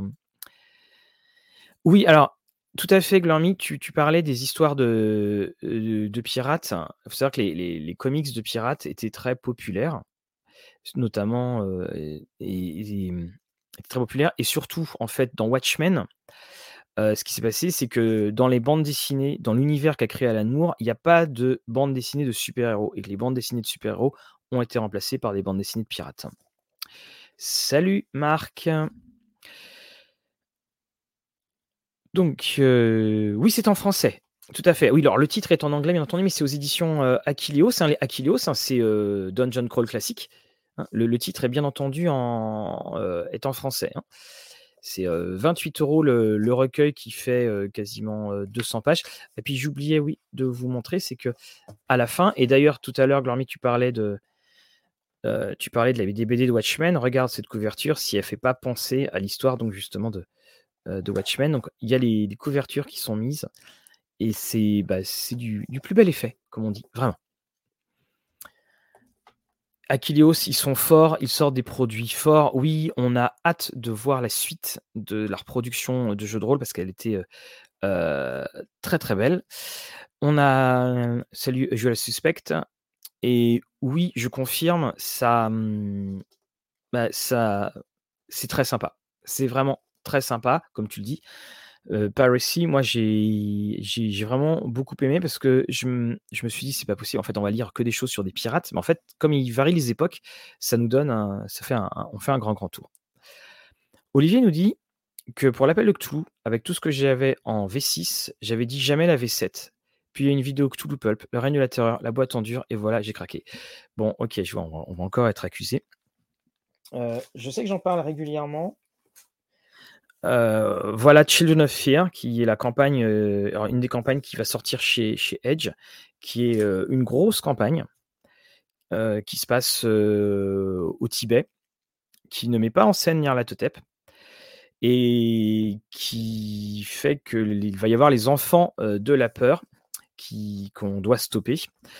C'est peut-être pour moi une des campagnes les plus, les plus violentes par certains aspects qui aient jamais été faites sur l'appel de Cthulhu. C'est elle va très, très, très, très loin. Elle va très, très loin sans tomber dans le mauvais goût. Mais je peux vous dire que, les il y a des passages pour les investigateurs qui sont d'une, d'une violence, heu, sans nom. Allez, on est entre amis, à un moment, à plusieurs enfin même à plusieurs reprises, il y a des scènes de cannibalisme qui sont peut-être parfois même des passages obligés. C'est voilà, ça, heu, la la moralité va pouvoir se poser là comme question. Vraiment quand tu quand on lit ça, on fait: «Ah oui quand même, voilà, ça change». MG a dit que c'était Berlin qui a fait craquer pour la V7. Bah, il y a il y il y a un très, très bon, heu, i voilà, Berlin est vraiment excellent. Et NV c'est intéressant ce que tu dis. NV, tu dis que typiquement le jeu que tu achèterais, heu, ce serait l'appel de Cthulhu, mais uniquement pour le lire. Faut dire, il y a de quoi. Heu, il y a de quoi. Alors, ça va pas plus loin que Cult, bien entendu, parce que c'est pour la campagne Children of Fear, ça va pas plus loin que Cult, parce que l'univers de Cult, bon, bah, c'est Cult. Mais là, dans, en fait, dans dans l'appel de Cthulhu, tu te retrouves alors souvent, en fait, quand tu devais te manger, heu, ce ce qu'on jouait, alors je crois que c'était lequel? C'était, heu, hem, heu, c'était celui avec, heu, c'est dans Yo c'est Yog-Sothoth, je sais plus lequel, où les investigateurs finissent tous à se faire manger dans une marmite. Hem, je crois que c'est les, je crois que c'est les ombres de Yog-Sothoth de Sothoth. Je crois que c'est celle-là. Mais, là, en fait, tu tu dois acquérir des pouvoirs et c'est en fait, tu dois jouer dans selon les les croyances locales. Et ouf, ouf, ouf, quoi. Et je le trouve extraordinaire. C'est une campagne j'ai ce que ce que j'ai adoré dans cette campagne, adoré, mais vraiment adoré, c'est que, bah, encore une fois, tu te retrouves pas avec les tu te retrouves pas avec Nyarlathotep et puis, heu, voilà, heu, le le méchant, le méchant de base. Là, en fait, c'est, même très déroutant parce que c'est vraiment sur, il y a beaucoup de références au bouddhisme, il y a beaucoup de, là, ça se passe donc au au Tibet. Et mmh, on est donc des des investigateurs qui doivent aller là-bas. On est vraiment on est vraiment dépaysés, mais vraiment dépaysés. Parce que surtout, en plus, c'est qu'effectivement, l'adversaire que tu connais, toi, en tant que que tu dois affronter en tant que joueur, je parle pas en tant que personnage, mais en tant que joueur, bah, tu sais pas du tout ce que c'est, en fait. Tu tu vois pas du tout ce que c'est et tu aucun rapport, aucun aucune comparaison possible avec le mythe. Et c'est ça qui, qui est frappant. Et puis, heu, bah, il y a il des moments, tu vas être perdu, il y a des moments, il va falloir que tu t'arranges et puis, bah, il y a des moments, heu, bah, faut aller jusqu'au bout, quoi. Alors pour ce qui est de, mmh alors Fen alors oui, on parlait de Cult, hein. Oui, Cult est assez velu, côté background, ça on va pas on va pas le nier. Heu, également, je croise les doigts pour, heu, je croise les doigts, pardon, pour Harlem Unbound en VF. Oui, effectivement, ça c'est quelque chose qu'on qu'on, heu, qu'il faudra qu'on qu'on va on va vous en reparler. Pour l'instant, nous, de tous les bruits qu'on a heu, la VF est la VF n'est pas d'actualité. Alors, est-ce que c'est plus violent que la campagne aux portes de l'horreur? Alors attends, il faut juste que je revoie laquelle c'est parce que le problème des des campagnes de Cthulhu, il y a tellement de portes, il y a tellement de seuils, il y a tellement de monstres, il y a tellement de trucs, il y a tellement d'horreur que, voilà. Hop là, c'est laquelle que tu me disais? Aux portes de l'horreur, pour, Cthulhu.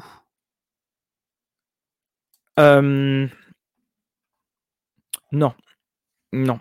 Parce que j'avais un petit peu un doute. Non, non, non, la campagne aux por aux portes de l'horreur, c'est fait c'est 3 scénarios pour débutants, en fait, hein. Donc heu, non, non, non, c'est. C'est pas c'est pas plus violent, heu, loin de là, très loin de là. Ah donc c'est bien les ombres de Yog-Sothoth. OK, voilà, c'est bien celle-là. Alors Jawad, quel conseil pour l'appel de Cthulhu quand on n'a aucun bouquin V6 ou V7? Waouh! Bah, de toute façon, il faut que tu prennes en V7 parce que les règles sont plus disponibles en V6. Et puis, les campagnes, il y a il il beaucoup de choses, en fait, qui vont devoir, que tu dois prendre en compte. Mais si tu connais pas, faut pas commencer par une grande campagne. Les fameuses, les masques et compagnie, faut faut pas. Heu, faut pas, faut plus commencer par des petits recueils de scénarios et puis après, tu te fais la main sur la grande campagne. Bonjour Mathieu, je me demandais si tu allais réaliser l'interview de l'équipe de Funforge pour Conan. Heu, alors non pour l'instant et bah, Funforge donne pas beaucoup donne pas beaucoup de nouvelles, ça c'est très clair. Je sais qu'il y a eu un gros, gros écart entre les pour les livraisons et le moment où nous on a présenté le jeu. Heu, on attend et tout le monde attend. Je crois d'ailleurs avoir lu quelque part qu'ils devaient être en discussion avec Modifus pour, voir la suite qu'ils donnaient au qu'ils donnaient en fait à, à la production de jeu. Si c'est s'il devait arrêter, on pourrait quand même bien dire que Conan est un jeu maudit, parce que quand même se rappeler que Conan à la base avait été signé par, heu, avait été signé par Sans Détour, repris ensuite par Arkane qui a changé son son fusil d'épaule et qui avait trop de choses finalement. Il s'était dit, il faudrait il avait expliqué, hein, que ça aurait fait trop de choses à produire et donc heu, Funforge a utilisé Conan pour rentrer enfin utiliser, c'est chercher un jeu à traduire, ils ont trouvé Conan et effectivement, bon, il semblerait que, c'était un petit peu dur par rapport à la mâchoire, comme on dit en anglais. Hem, CJ, OK. La V7 si tu n'as rien, comme disait Olivier, pour l'appel du Cthulhu. Alors, Pierre, tu dis une très bonne chose. Est-ce qu'un jour un éditeur VF s'emparera de Mistborn, Fils de brume? Bah écoute, peut-être. Et je sais pas, Pierre, si tu as vu le financement participatif qu'a fait Sanderson. Donc, heu heu, Sanderson, donc qui a fait donc Mistborn, heu, là, a écrit en secret, je crois, c'est 3 livres pendant le confinement. Il a fait un financement parce qu'il a sa propre boîte d'édition pour le lancer et en 35 jours, il demandait pour 35 jours, il demandait, heu, 1 000 Il a eu ces 1 000 dans le genre en une demi heure et là, il est à quasiment une, ah, il 10 enfin, il y a plus de 10 millions ou ou 20 000 je sais plus, j'ai plus j'ai plus les chiffres en tête. Donc c'est voilà, c'est quand même assez exceptionnel. Heu, Mathieu, je vais offrir la boîte d'initiation à ma nièce de 15 ans qui souhaite débuter le jeu de rôle. Heu, de quelle boîte d'initiation, heu, parles-tu le parles-tu, Bob Bob? Alors, Visual Suspect, tu as posé une ah oui, voilà, pour Conan, j'ai répondu. Heu, Olivier, il nous dit que dans un scénario en Roumanie, si les investigateurs sont capturés, le gardien est encouragé à s'occuper d'eux avant de leur offrir une, sortie possible. Oui, c'est ça. Mmh. Alors, Marion, salut Marion. Pourquoi voit-on si peu de vidéos sur le donjon du mage dément? La campagne est-elle mauvaise? Alors, comment te dire Marion? Je prends du thé d'abord. Heu, c'est pas qu'elle est mauvaise, mais que c'est en fait un méga donjon. Le seul donjon d'ailleurs qui le seul scénario qui finit à un niveau 20 pour la 5e E, de 6 à 20. Alors c'est en plus c'est un grand classique parce que c'est le donjon donc sous le portail béant. Moi je l'ai trouvé, heu heu, comment dire? Heu, bah, je venais de finir Maze qui était un méga donjon donc j'allais pas le rejouer. Après il est il vaut ce qu'il vaut, mais c'est, c'est très américain, ces grands méga donjons. En France, on n'est pas tellement, là-dedans. Après il y a plein, plein d'interactions. En revanche, là où je trouve que Wizard n'a pas été, très, clair, pour pas dire autre chose, c'est qu'ils ont vendu le donjon du mage dément comme étant la suite du vol des dragons. Parce que vol des dragons, tu faisais de 1 à 5 et mage dément, tu allais de 6 à 20. Et en fait, il n'en est rien, parce qu'il y a aucune allusion, il y a aucune articulation scénaristique qui explique pourquoi tu descendrais. Tu as juste, je crois, à la fin du vol des dragons, juste un petit mot qui dit, «Oui, vous pouvez peut-être aller là ou faire ça» et puis au début du dément, heu, tu as dit: «Bah, si vous avez joué ça, vous pouvez commencer à jouer ça». Voilà, c'est tout. Donc je pense et c'est d'ailleurs le seul scénario je veux dire en en format campagne qui n'est qu'un donjon et je pense que ça montre aussi une autre époque et que, bah, c'est pas forcément le heu, ce vers quoi, Wizard veut se diriger, maintenant. Il faut être expérimenté avant de faire des campagnes longues exigeantes comme les masques. Oui, bien entendu, on revient un petit peu en arrière. Alors donc oui, pour l'appel de Cthulhu, oui, bien entendu, tu peux offrir la boîte. Je trouve que la boîte elle est excellente pour, heu, 2 raisons. Maintenant, elle est en dur, c'est ça qui est très bien. Mais surtout, c'est que tu 1, tu as tout et que 2, avec le matériel qui est proposé, tu peux jouer aussi à tous les petits scénarios qui sont sortis pour l'appel de Cthulhu par Edge et c'est ça qui est génial. C'est-à-dire que, les petits recueils là, je pense notamment, on parlait de Aux portes de l'horreur, bah, tu peux y jouer parce que tu as tout le système de jeu. C'est une boîte qui est très généreuse au niveau du système de jeu, donc elle te donne beaucoup, beaucoup de polyvalence pour après. Alors, hem, Usual Suspect, heu, oui, Funforge n'est pas très bon pour donner des nouvelles, OK. Alors Tsunao, tu m'as dit exactement la même chose. Et Marion, merci pour la réponse. Cette campagne, une sorte de, heu ah, c'est marrant, comme comparaison de comparer à Aux Sorciers de la Montagne de Feu. Non, je dirais pas ça quand même, parce qu'en face, hein, tout au fond, heu, tu as quand même un monsieur. Mais c'est, mais effectivement, tu tu c'est pas la campagne où tes personnages vont prendre des coups de soleil, ça c'est très, très clair, hein. Ça c'est très, très clair. Le seul donjon qui m'intéresse, c'est celui de Donjons et compagnie, nous dit, heu, Notefraid et également heu, Olivier dit: «J'avais joué fait jouer mes filles de 16 et 13 ans à Cthulhu avec le scénario de la commanderie et elles ont adoré dans la boîte pour la boîte de base de l'appel Cthulhu». Oui, un grand, grand oui, oui. Ah oui, c'est pour moi une des une des meilleures bases une des meilleures boîtes parce que, et d'ailleurs, heu je vous en parle, hein, c'est de vous à moi parce qu'il y a personne qui écoute. Dépêchez-vous d'acheter cette boîte parce que s'il y a un retirage et il y aura un retirage, le prix risque d'augmenter, hein. Parce que si vous je sais pas si vous avez remarqué, alors, Edge a beaucoup été critiqué par, parce que pour la première version, qui était une boîte en une boîte céréales, d'accord, mais c'était pas une boîte buggée. Donc c'est-à-dire que, cette boîte de l'appel de Cthulhu, c'est une V2 et quand on voit ce qui a été rajouté pour le même prix, c'est-à-dire, heu, les bouquins sont plus solides, il y a les dés et puis c'est pas n'importe quel dé, hein, c'est pas, des dés, c'est des dés officiels Chaosium qui ont été rajoutés. Si vous regardez, si vous comparez la VO de cette boîte avec la VF que nous on a, la VF est largement supérieure au niveau du matériel et donc quand elle va être rééditée, le prix va augmenter et ça, je vous fais pas, une supposition, dans la mousse de bière, c'est très clairement des discussions que j'ai pu avoir, que j'ai pu avoir avec Edge, hein, et donc voilà, commençons à thésauriser les amis, commençons à théoriser. Carbure, tu demandes ce que tu veux. Tu demandes ce que tu veux. Voilà, tu demandes ce que tu veux. C'est ça le live, on est là, on est tranquillement assis, heu, c'est le samedi. La semaine a été, heu pourrie au niveau des informations, voilà. On est là pour s'évader, on est là pour, heu, discuter, donc Carbure, tu demandes ce que tu veux. En revanche, je ne sais pas s'il y a une vie après la mort. Néphilim saison 3, rumeur pour 2023 ou juste un songe? Heu, on va contacter on va contacter, mmh, hem, heu, justement Achilleos. Alors faut savoir, Nemos pardon. Alors faut savoir quand même une chose, c'est qu'à chaque fois que Néphilim est arrivé, c'est toujours arrivé dans les financements, je veux dire, c'est toujours arrivé, fin de printemps, début d'été et puis souvent c'était, «Au fait les gars, la semaine prochaine, le financement commence». Voilà, donc on va essayer d'avoir des petites informations, heu, avant, ne vous inquiétez pas. Alors, ah oui, oh, là vous voyez, il y avait une bonne ambiance dans ce live, puis soudainement là, ça retombe avec la question donc de de Notefrey qui me dit si j'étais content du résultat du Super Bowl. Voilà.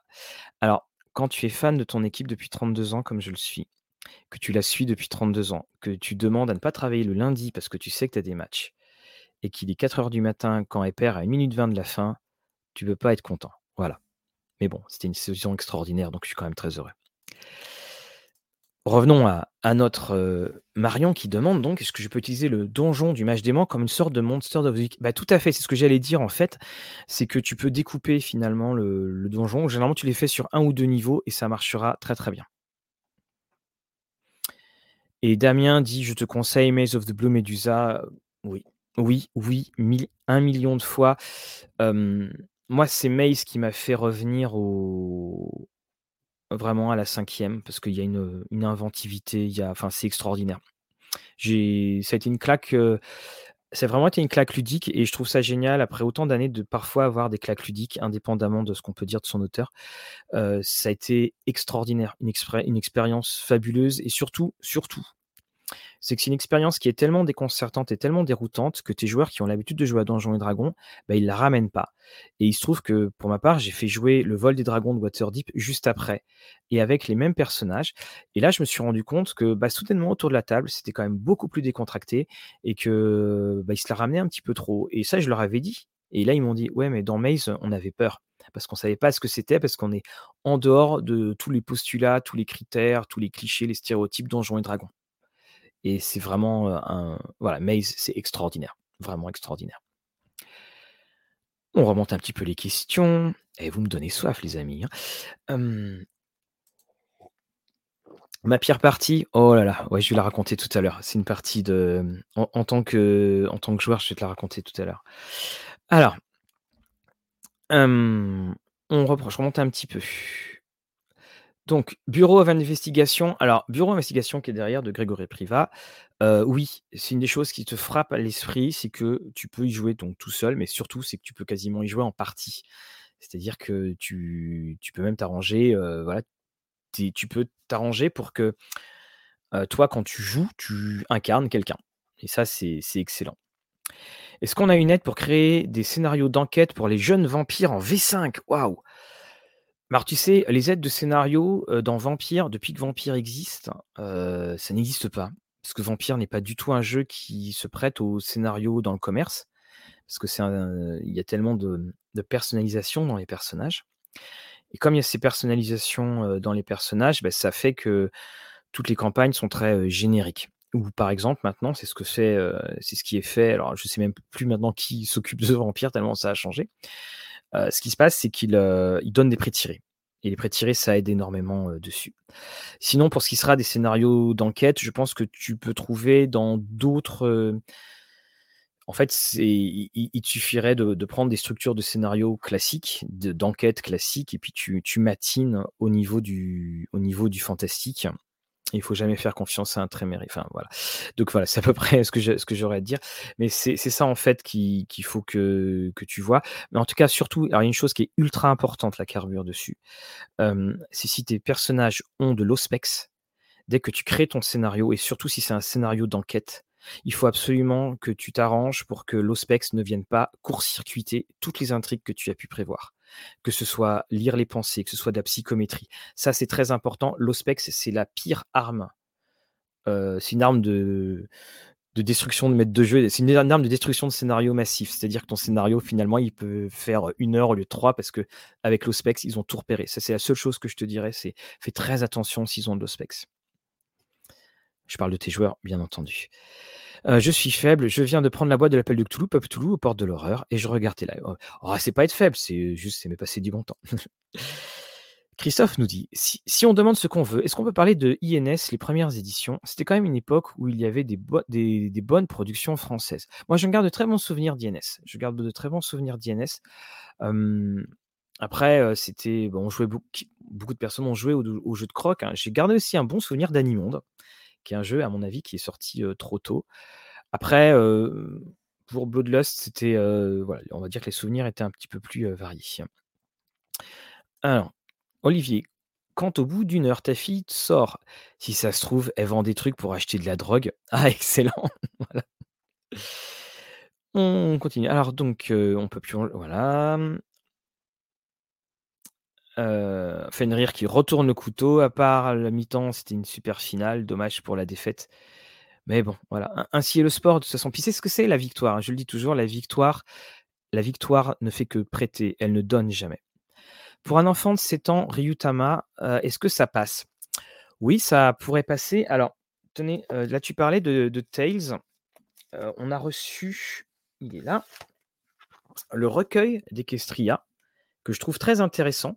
C'est en fait un guide de bah, c'est plein de guides de d'endroits, de et de scénarios qui sont faits.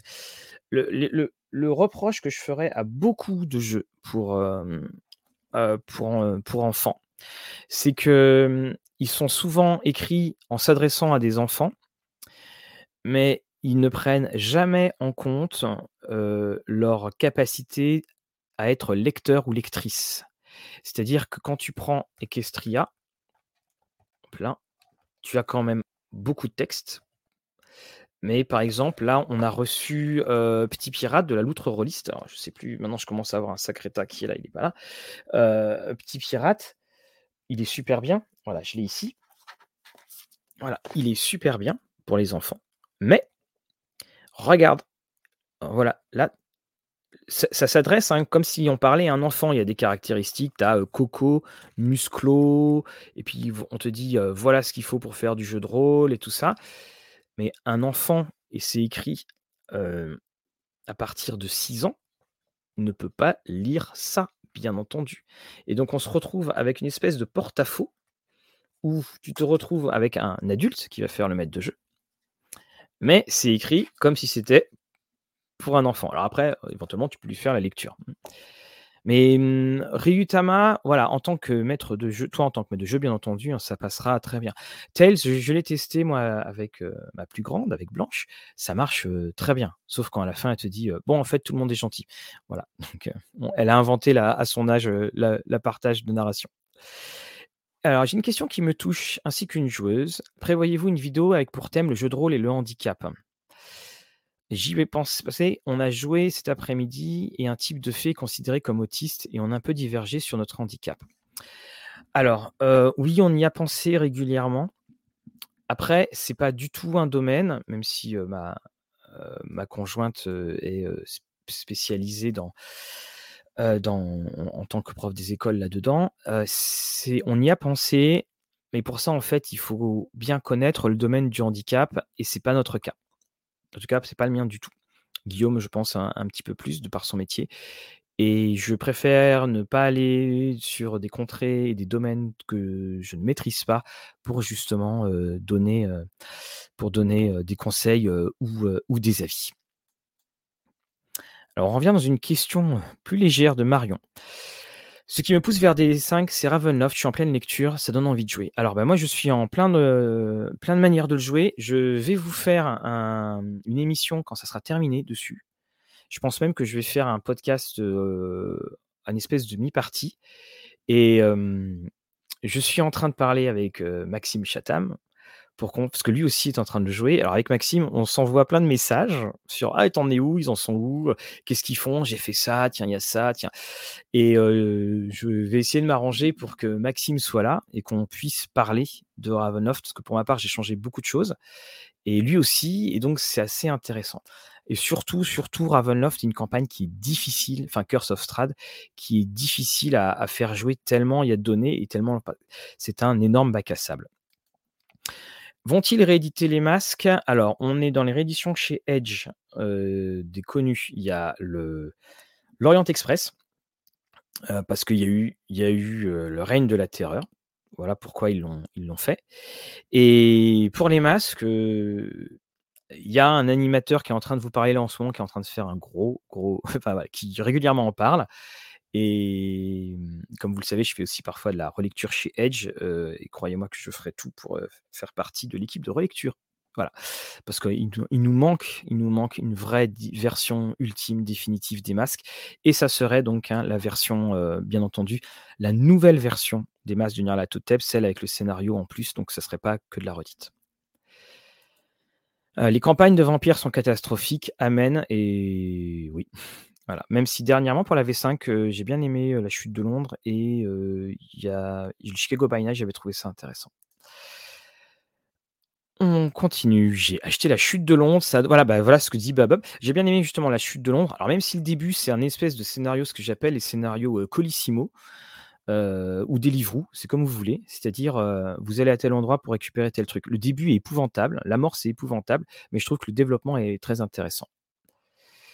Très bon souvenir d'Animonde pour Frédéric. Ah, heu, le podcast d'1 heure du matin nous dit que c'était très chouette dans le principe, mais la maquette rend oui, en fait, il y a eu plein de choses, hein. Je pense que là, pour Animonde, alors pour ceux qui ne connaissaient pas Animonde, c'était un jeu, bah, qui était, heu, un jeu pacifique, heu, issu de plein de belles idées. C'est un jeu qui arrivé trop tôt, je trouve, pour, pour beaucoup de raisons. Après, il y a eu Bloodlust, donc ça allait mieux.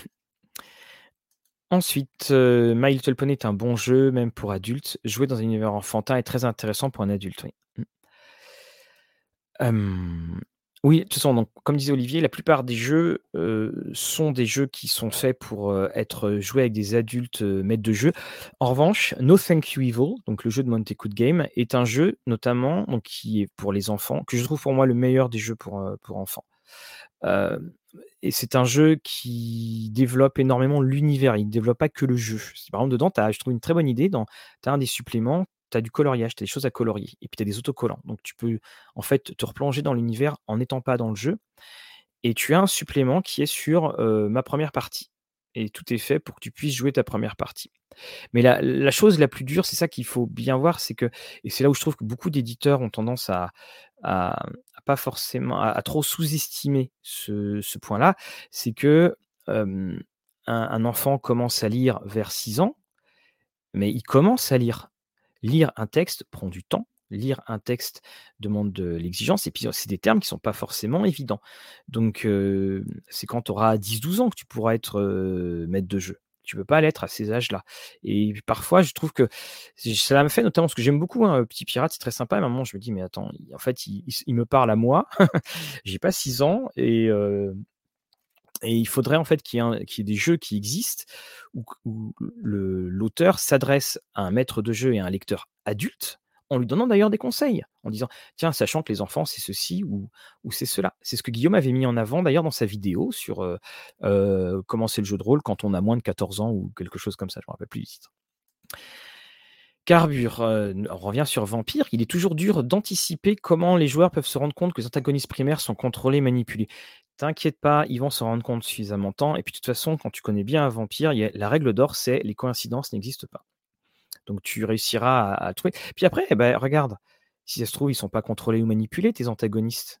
Hein, ça sera c'est libre à toi de faire ça.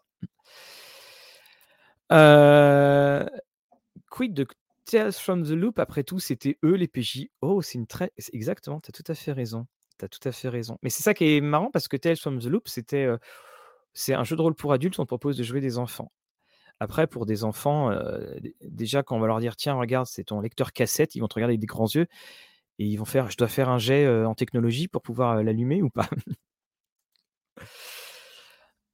On revient un petit peu au passé. On s'était éclaté sur INS, autant Bloodlust, une fois la création de perso fun, le jeu a vite tourné au n'importe quoi. Oui, voilà, il y a eu beaucoup de c'était ça moi qui dans notre table aussi à un moment, on s'est retrouvés un peu voilà, Bloodlust nous a pas forcément plu là-dessus. Pour les enfants, il y a Rolemaster, c'est excellent pour la lecture des chiffres. Je suis tout à fait d'accord avec toi, CJ. J'envie ceux qui jouent en famille. J'ai pas encore réussi à motiver la mienne. Le grand a 11 ans, il pourrait, mais il y a les jeux vidéo. Alors moi d'expérience, je sais que j'ai offert à mes petits neveux, heu, des escape games et tout ça. Heu, j'avais même offert, heu, le jeu de rôle, Les 4 de Baker Street. Ça n'a pas pris et avec mes 2 petites filles, alors je sais que la grande me demande souvent d'y jouer et et puis la petite, on verra bien, mais je veux surtout pas la forcer. En revanche, il y a une chose que je conseille à faire à tous, si vous n'avez pas encore joué avec vos enfants, c'est vous prenez une, une petite feuille et vous notez toutes les répliques parce que c'est un un vrai délice. C'est vraiment un délice. Alors, tu as NV, on revient à Ravenloft, tu attends l'édition Wizard of the Coast avec impatience. Tu parles de la VF, je suppose, hein? Et attention, la VF sera sur les mondes de Ravenloft, ça sera pas, Curse of Strahd, hein. Pour faire jouer les enfants, The Wild Beyond the Witchlight et là, je suis complètement d'accord avec toi, Glormé. Complètement d'accord avec toi. Pour moi, c'est, un oui, je suis totalement d'accord avec toi. Alors je vous explique, hein, je vous renvoie à la vidéo qu'on a pu faire dessus. Vous pouvez faire tout le scénario sans avoir de combat et c'est une des choses, moi, qui qui me, mmh, qui me gêne beaucoup dans les jeux à chaque fois qu'on dit: «Comment faire jouer les enfants?» moi, c'est quelque chose que j'ai rencontré. Je ne voulais pas que ma fille joue à un jeu où on tue du monde où on tue du monde. Des fois, on me disait: «Oui, moi, mon fils, on a commencé à jouer à Chronique oubliée ou ceci ou cela». Je dis: «Oh, voilà, c'est très, très bien indépendamment de ça, mais moi, pour ma part, personnellement, je n'ai pas envie, que, ma fille soit dans des dans des jeux où on tue d'autres personnes, pas à son âge, et tout ça» et c'est vrai que, bah, y a des moments, il fallait faire, faut faire un petit passant. Parfois, Tales from the No Thank You Evil est un jeu où il y a quand même pas mal, on va pas dire de combat, mais il y a quelque chose qui est parfois un petit peu, on est un petit peu dans un aspect belliqueux et je sais que ça ça me gêne. Je préfère des interactions effectivement où, c'est la, collaboration et toutes ces choses-là. C'est pour ça que Tales là-dessus est très bien fait et c'est aussi pour ça que, bah, Wild Beyond the Witchlight, je le trouve, très, très bien. Alors, Christophe, me dit: «Le problème de ces lives de ce style, à force de parler de plein de jeux, je suis en train de remplir mon panier». Voilà, tu vas me dire ce que tu as pris. Également, est-ce qu'il y a une réimpression en cours pour livre de base de Septième Mer? Alors je crois que oui, ça a été abordé. Je crois que ça a été abordé cette, question. On s'envoie des messages avec Maxime, la phrase qui calme. Oh, on rigole bien. On parce qu'en plus Maxime est un grand fan de foot américain. On a beaucoup de points communs. Heu, je dirais que les scénarios ont toujours été le point faible dans Vampire. Bien entendu, sur alors on reprend pour nos amis qui nous écoutent en podcast, une autre question sur Vampire. Oui, les scénarios, ça a été le point faible. C'est même, heu enfin, c'en était la caricature. On te vendait un jeu, où on mettait en avant, l'interprétation, heu, 2 scénarios après, c'est Diablerie Mexico. Est-ce que je suis hypé par la nouvelle version qui va sortir pour Midnight? Oh que oui! Oh que oui! Parce que justement, il y a cet aspect un petit peu sombre qui m'intéresse et je trouve que, tu vois, par exemple, tu as, Midnight et tu as alors évidemment le nom va m'échapper, on l'a chroniqué L'ombre du Seigneur Démon. Je trouve que ce sont 2- 2 approches très, très intelligentes de cette espèce de dark fantasy, parce qu'il y en a un où c'est, bon, bah, Midnight seront à gagner, donc le monde a changé et dans l'Odyssée donc dans dans L'ombre du Seigneur Démon, bah, c'est l'inverse, c'est que le monde va changer et j'aime beaucoup ces ces 2 approches. Alors, Fred nous dit: «Pour Tales from the Loop, un ami a fait jouer ses enfants, ils n'ont pas réussi à entrer dedans». Oui, c'est ça, c'est exactement ça. Heu, bah, par exemple, je vous donner une ce n'est pas du tout Tales from the Loop, vous savez le jeu Blanc manger coco? Heu, j'y ai joué avec mes amis d'enfance, donc à peu près le même âge que moi, que je connais depuis, bah, tout le temps et heu, leurs enfants étaient là et il y avait, la moitié des références qu'ils comprenaient pas. Ils avaient pas ces références-là, 80, heu, 90. Est-ce qu'un jour nous aurons le plaisir de voir une réédition de L'Ultime Épreuve? nous demande Marion. Alors je crois que ça a été abordé, j'ai dû voir ça passer un moment. Heu, j'ai dû voir ça passer un moment, mais pour l'instant pas de nouvelles. Pour donner envie de jouer aux enfants, il suffit de leur interdire de lire posé de lire posé là, juste ici, à hauteur de main.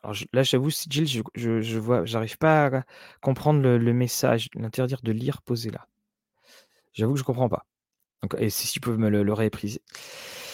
Pour les fans, on peut faire du Chroniques oubliées contemporain où les joueurs sont des pompiers, l'immeuble en flammes est un excellente idée! Excellente idée Marion, excellente idée Marion.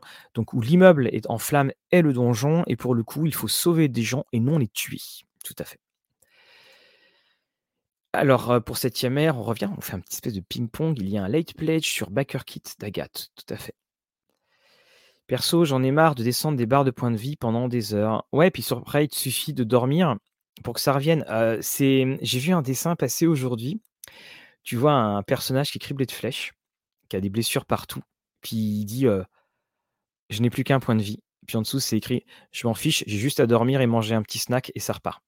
Voilà. Moi, je suis fan, si tu me demandes de quelle équipe je suis fan, je suis fan des Bengals depuis le Super Bowl 23 en 89. Voilà. Autant te dire qu'il y a 2 ans, quand c'était 2 victoires, 14 défaites, il y avait beaucoup moins de monde à les supporter que maintenant. Est-ce que j'ai des codes promo, pour des boutiques? dit Mathieu, je fais aussi des achats en ligne. Non, je n'ai pas de alors si, on a un code promo, nous, en tant que Rollis TV avec, avec Philibert et également, il se trouve, enfin, on a juste ce code-là. J'achète aussi on reçoit on reçoit bien entendu beaucoup de services presse. Pour ma part, j'achète aussi des jeux, enfin toute l'équipe achète aussi, des jeux et donc ça permet de d'avoir accès un petit peu, à tout. Heu, Marie me demande si j'ai essayé Sapiens. Non, je l'ai pas essayé, c'est pas moi qui m'occupe de Sapiens dans l'équipe, hein. Hors jeu de rôle, il y a toujours HeroQuest ou Talisman pour initier les enfants. Tout à fait, moi il est là-haut. Heu, effectivement, je trouve que c'est un très, très bon début.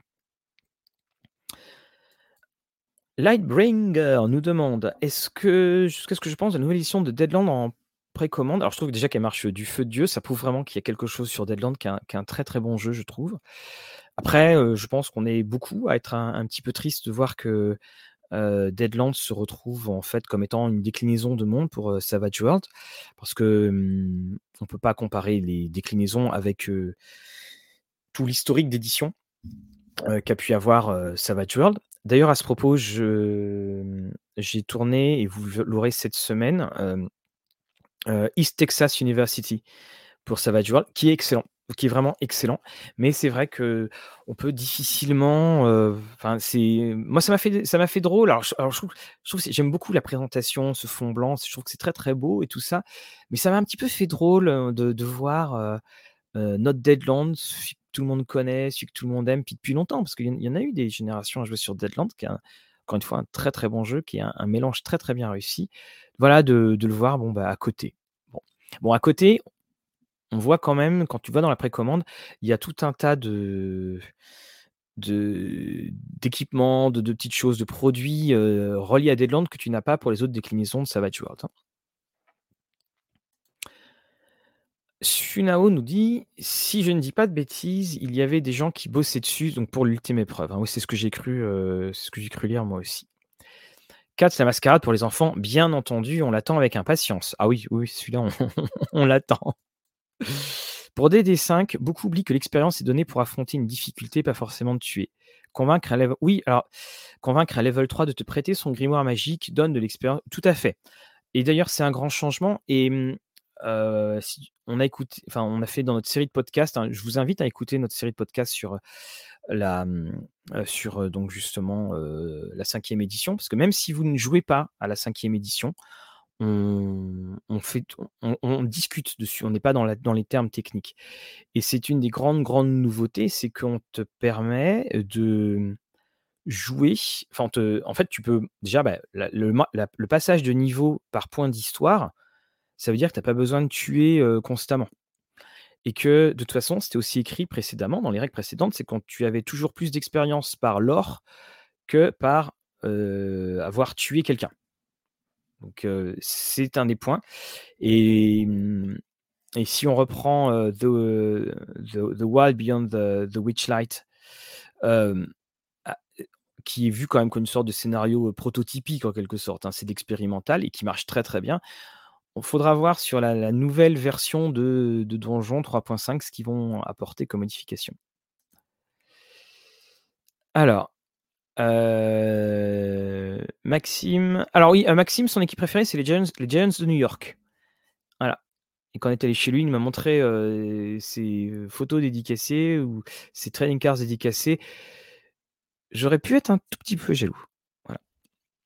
Ah, et les Saints pour l'histoire de Katrina. Alors, juste un, petit point, parce qu'il se trouve que je donne un, cours sur euh, euh, sport et culture américaine. Et donc, euh, il faut savoir que l'équipe des Saints, donc de la Nouvelle-Orléans, est restée à Catherine, est restée à Nouvelle-Orléans alors qu'on pensait qu'elle quitterait la Nouvelle-Orléans. Et deux ans après, ils ont évidemment pu rejouer. Ça a été le, ont, ce qu'ils ont appelé la renaissance de Nouvelle-Orléans.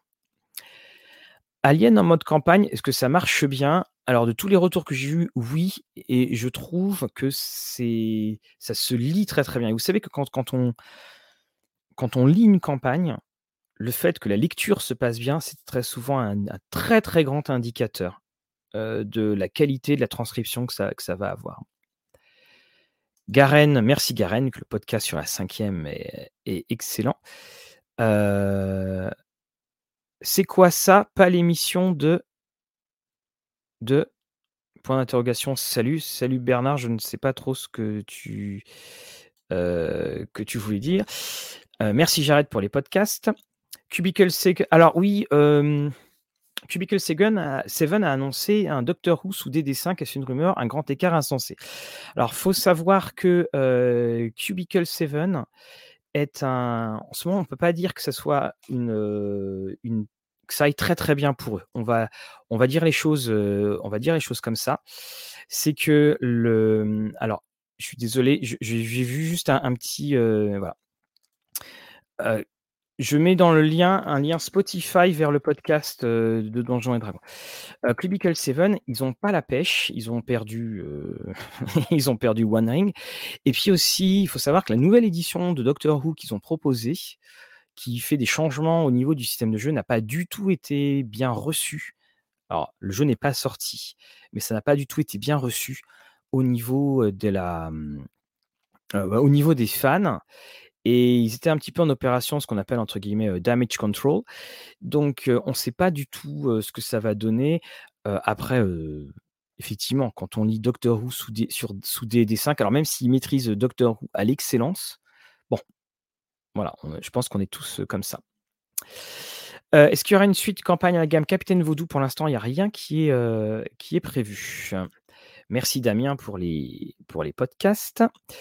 La campagne, voilà, Colonial Marine est très, très bien faite. Donc je vous rappelle la campagne Colonial Marine, si vous avez Destructeur des mondes, faites-le jouer avant parce qu'une fois que vous aurez fait jouer Colonial Marine, vous ne pouvez pas faire jouer Destructeur des mondes après. Donc vous pouvez jouer Colonial Marine tout seul. Vous pouvez jouer Destructeur des mondes, Colonial Marine, mais vous ne pouvez pas jouer Colonial Marine et suivi de Destructeur des mondes parce qu'il y en a un qui sert dessus. Jawad, merci pour les podcasts. Oui, alors on les remet au fur et à mesure. On va en remettre d'autres, hein, sur, heu, YouTube parce que là, on est au podcast numéro 16. Je crois qu'on a mis que les 2 premiers. Le prochain qui sera mis sur YouTube, ce sera le le podcast donc numéro 3 qui est sur, heu, le politiquement correct dans, heu, Donjons et Dragons. Vaste sujet. Hem, à DD5, je ne donne plus d'expérience, je fais passer des niveaux par jalon. Pareil pour moi. Pareil pour moi. Alors oui, ma pire partie. Ah, allez, salut Jean-François. Alors ma pire partie c'était c'était un jeu de super-héros où le maître de jeu avait, heu, le maître de jeu avait, heu, créé une espèce de gigantesque monde. Il refaisait on était dans l'univers Marvel et puis on jouait des personnages de l'univers Marvel. Je crois que je jouais Captain Britain et il se passait plein de choses. Il y avait une espèce de mix, Secret Invasion, enfin bon bref, le monde allait être, heu allait être, mis complètement en sens dessus dessous et et je me rappelle, on il se trouve qu'on on on va voir le Docteur Doom donc en en et là, on trouve, heu, un espèce de de d'endroit secret, Docteur Doom, donc Fatalis, on peut comprendre et on trouve une, une salle en genre je sentais évidemment, il était tard, c'était en semaine.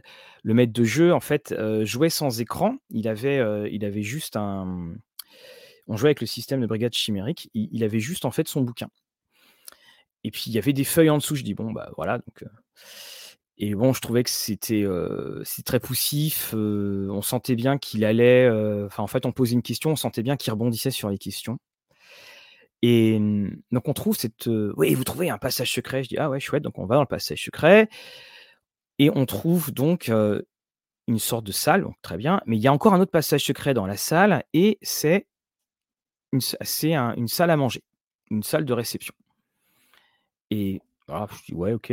Je je je voyais pas du tout l'intérêt de faire un passage secret dans le passage secret pour que ce soit, une, salle une salle à manger et là, je fais je pose la question, je dis: «Mais si c'est secret, comment est-ce que les serviteurs, comment est-ce comment est-ce qu'on sert le repas?»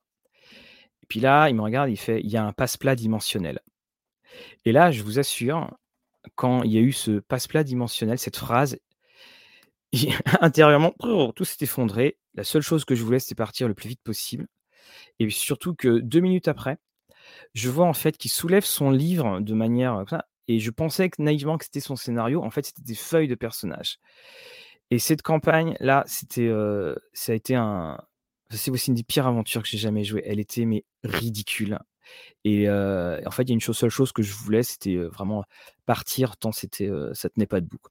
Voilà, c'est la dernière, partie la dernière pire partie. Sinon après, il y a eu des parties qui étaient, en tant que maître de jeu, alors je vais pas dire pire parce que c'était, heu, parce qu'on était ados. Un jour, il faudra que je vous parle des semaines de jeux de rôle que je faisais, au lycée. On s'enfermait avec des copains dans une maison de campagne pendant, 1 semaine. On a fait ça 2 ans ou 3 ans d'affilée, je sais plus.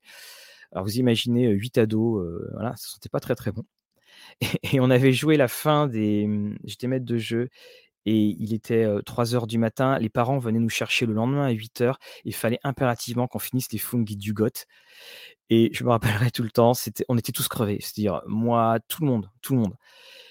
J'ai dû jouer le scénario l'avant-dernier scénario, on a le jouer en 20 minutes et en fait, on a joué le grand rituel, parce qu'il se passe quelque chose, il y a un grand rituel et et ça donnait ça et alors, devant vos yeux ébahis, vous voyez alors je change un petit peu pas vous spoiler, hein. Vous voyez la créature qui apparaît et là, il y a un joueur qui fait: «Bon, bah, OK, je lance le sort pour repousser». OK, lance le dé, 12. OK, bah, c'est réussi, elle est repoussée. Fin de chantier. C'était à peu près ça, voilà. Alors c'est pas un des pires, mais heu, bon, c'est pas celui c'est celui qui nous fait tous rire parce qu'il est toujours, heu, bien au au chaud dans notre cœur de notre adolescence. Alors, en attendant, heu, Batman RPG, non, on n'a pas de nouvelles. Devrait y en avoir, heu, bientôt de la part de, heu, de la part de Monolith.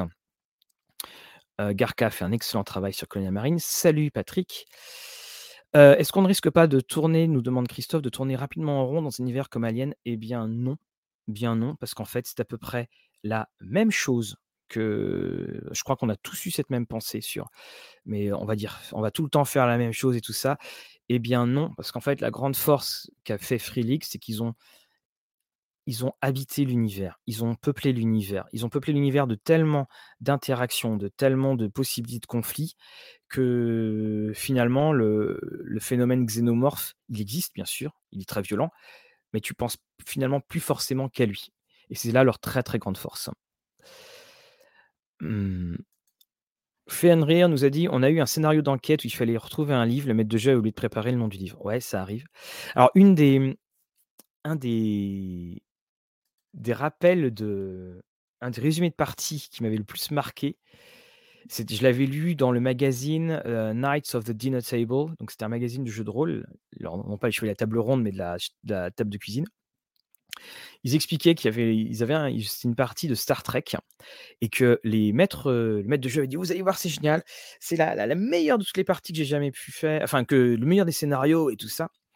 Puis, hem, bon OK, d'accord.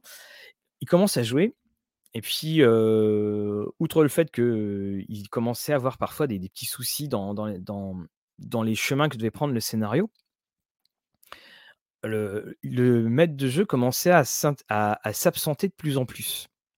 Et puis les joueurs comprenaient pas, puisqu'à un moment il s'absente 10 minutes, il revient, puis le scénario reprend, puis le scénario se heu, le scénario, heu, bah, se continue, heu et sans aucun problème. Et là, en fait, au bout de la 2e ou 3e interruption, il y a un joueur qui a suivi le maître de jeu et en le suivant, il va il, il met l'oreille sur la porte de la pièce où il était et il se rend compte qu'il est au téléphone et la résolution de l'histoire, c'était qu'en fait, il ne connaissait pas l'histoire. C'était que sa copine avait vu un épisode de Star Trek qu'elle avait trouvé génial. Il lui avait elle lui avait raconté, mais comme c'était juste par, heu, par bout, bah, quand on était dans les le détail que demandait une partie, bah, il savait pas comment réagir. Donc en fait, il retournait, il appelait sa copine pour dire: «Bon écoute, heu, là ils font ça, comment est-ce que dans le dans dans l'épisode ça aurait pu être géré?» donc là, ça fait partie de ce grand, ça fait partie de ces grandes choses quand même, hein, on a tous ces belles histoires, mais j'avoue que là, cette histoire-là, m'avait fait, beaucoup rire. Vous m'excuserez, je vais prendre un peu de mon thé.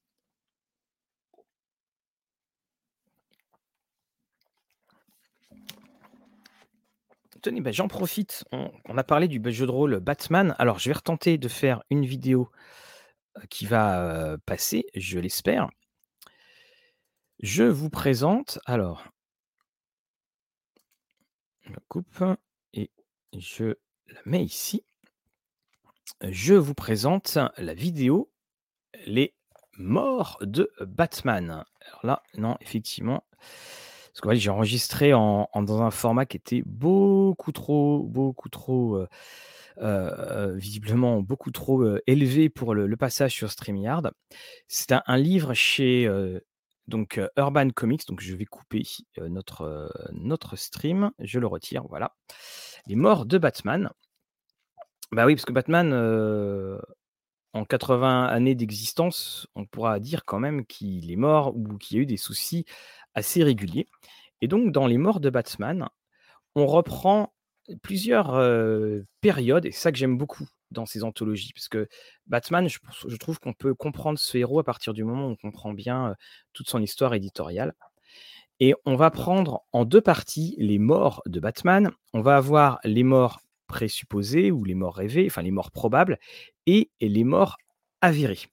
Et à chaque fois, c'est comment l'univers va pouvoir réagir quant à la disparition de Batman. Et c'est quelque chose qui est très, très intéressant, notamment si vous voulez jouer dans l'univers de, de Batman avec le scénario. Puis côté, on a quand même du Brian Bolland, on va avoir du Lee Weeks, on va avoir pas mal de monde. Et puis bah, voilà, vous avez toutes sortes, toutes sortes d'histoires. Et donc c'est dans la catégorie Batman Mythologie, la nouvelle série qui compile les histoires pour la plupart inédites, de l'univers du Chevalier Noir.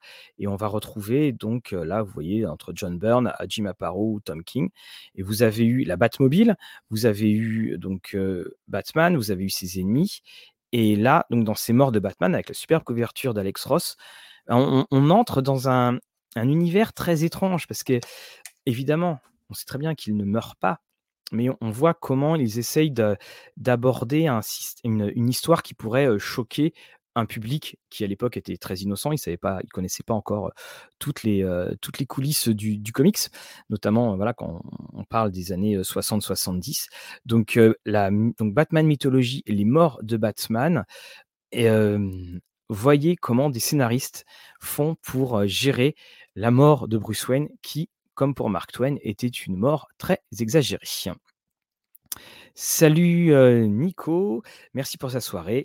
Bonne continuation, au plaisir, plaisir partagé. De toute façon, on va pas tarder à, là aussi rendre, rendre l'antenne. Alors, je vais reprendre sur les dernières questions. ici, donc, est-ce qu'on a peur que l'alien se morde la queue? Alors, on a Marion qui dit Dans une partie, on croise des personnages qui ne voulaient vraiment pas qu'on connaisse son nom. À un moment, ce personnage nous fait un chèque pour qu'on arrête de lui demander son identité. On a lu le nom, fin de l'histoire. Ouais, ça arrive. ça arrive. Ça arrive, ce genre de choses. Alors donc, on va donc pas tarder à nous séparer, mes amis. On va bien sûr se retrouver. Alors, on va se retrouver déjà lundi. Lundi, on va avoir notre lundi. Donc, nous aurons Stéphane pour les studios Dead Crows. On va parler de la nouvelle précommande de RunQuest. Ensuite, le programme est un petit peu fou. Il faut qu'on décide un petit peu de, ce qu'on va faire. Mais vous allez avoir très rapidement East Texas University pour Savage World.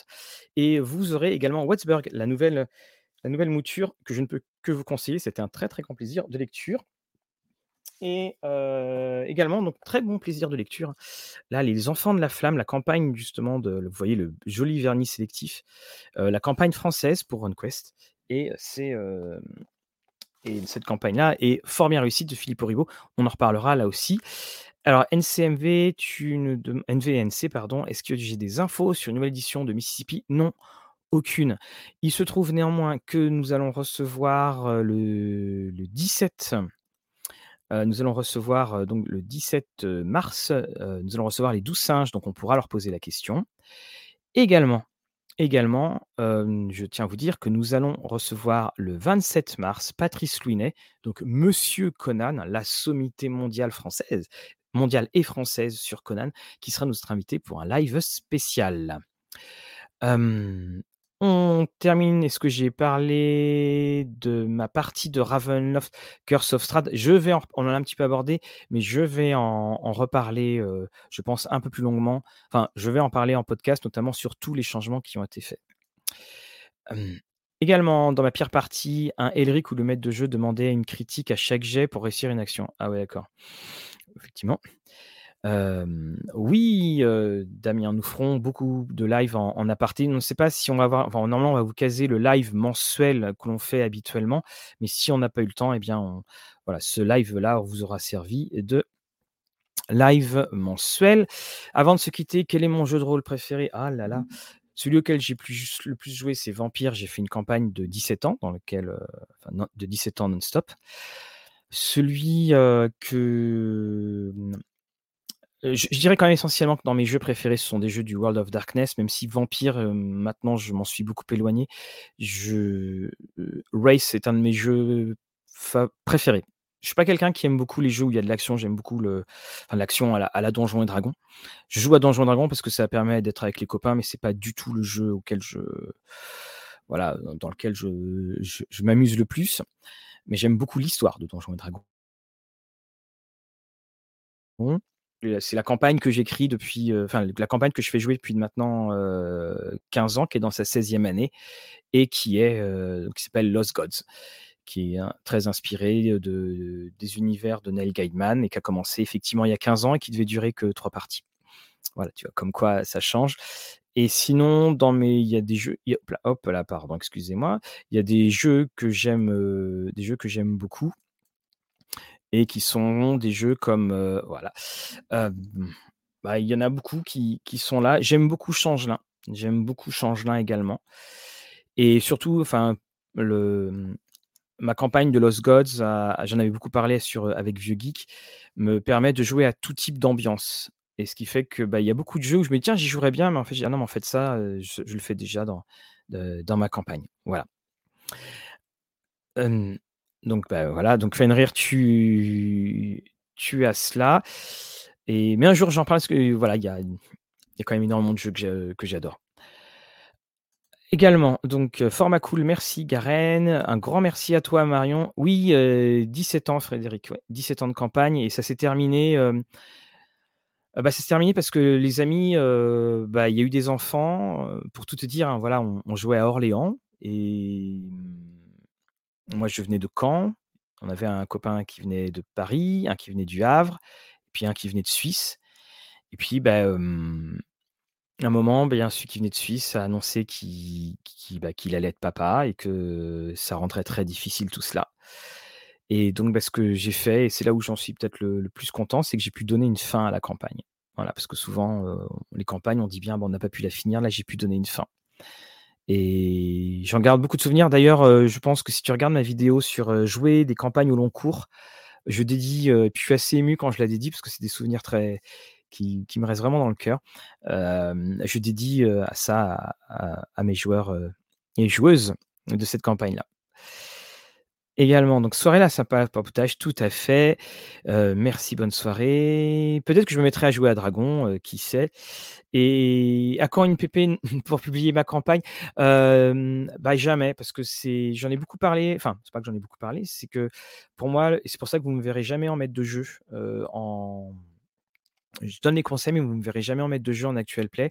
Pour moi, il y a quelque chose qui c'est pas qui tient de l'intime, mais il y a une relation très spéciale qui se fait et ce que j'ai joué, je l'ai joué avec, avec mes joueurs. S'il y a quelque chose de à la fois qui n'est gravé à jamais, mais qui est très éphémère et puis vous savez aussi, bah, ça c'est à force de lire aussi beaucoup de jeux.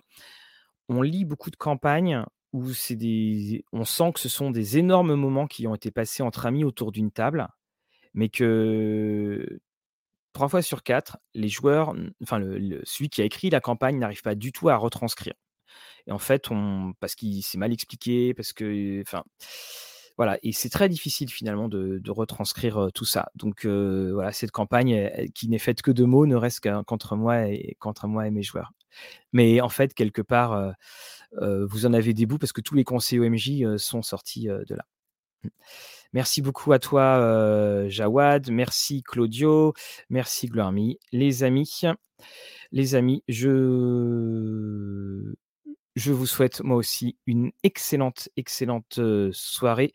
Ça a fait du bien de parler puis, voilà, au moins on s'est évadé pendant ce temps-là et demain quand on va retrouver les informations, on fera: «Oh là là, si la vie ne pouvait être qu'un jeu, mon Dieu, qu'est-ce que cela serait beau!»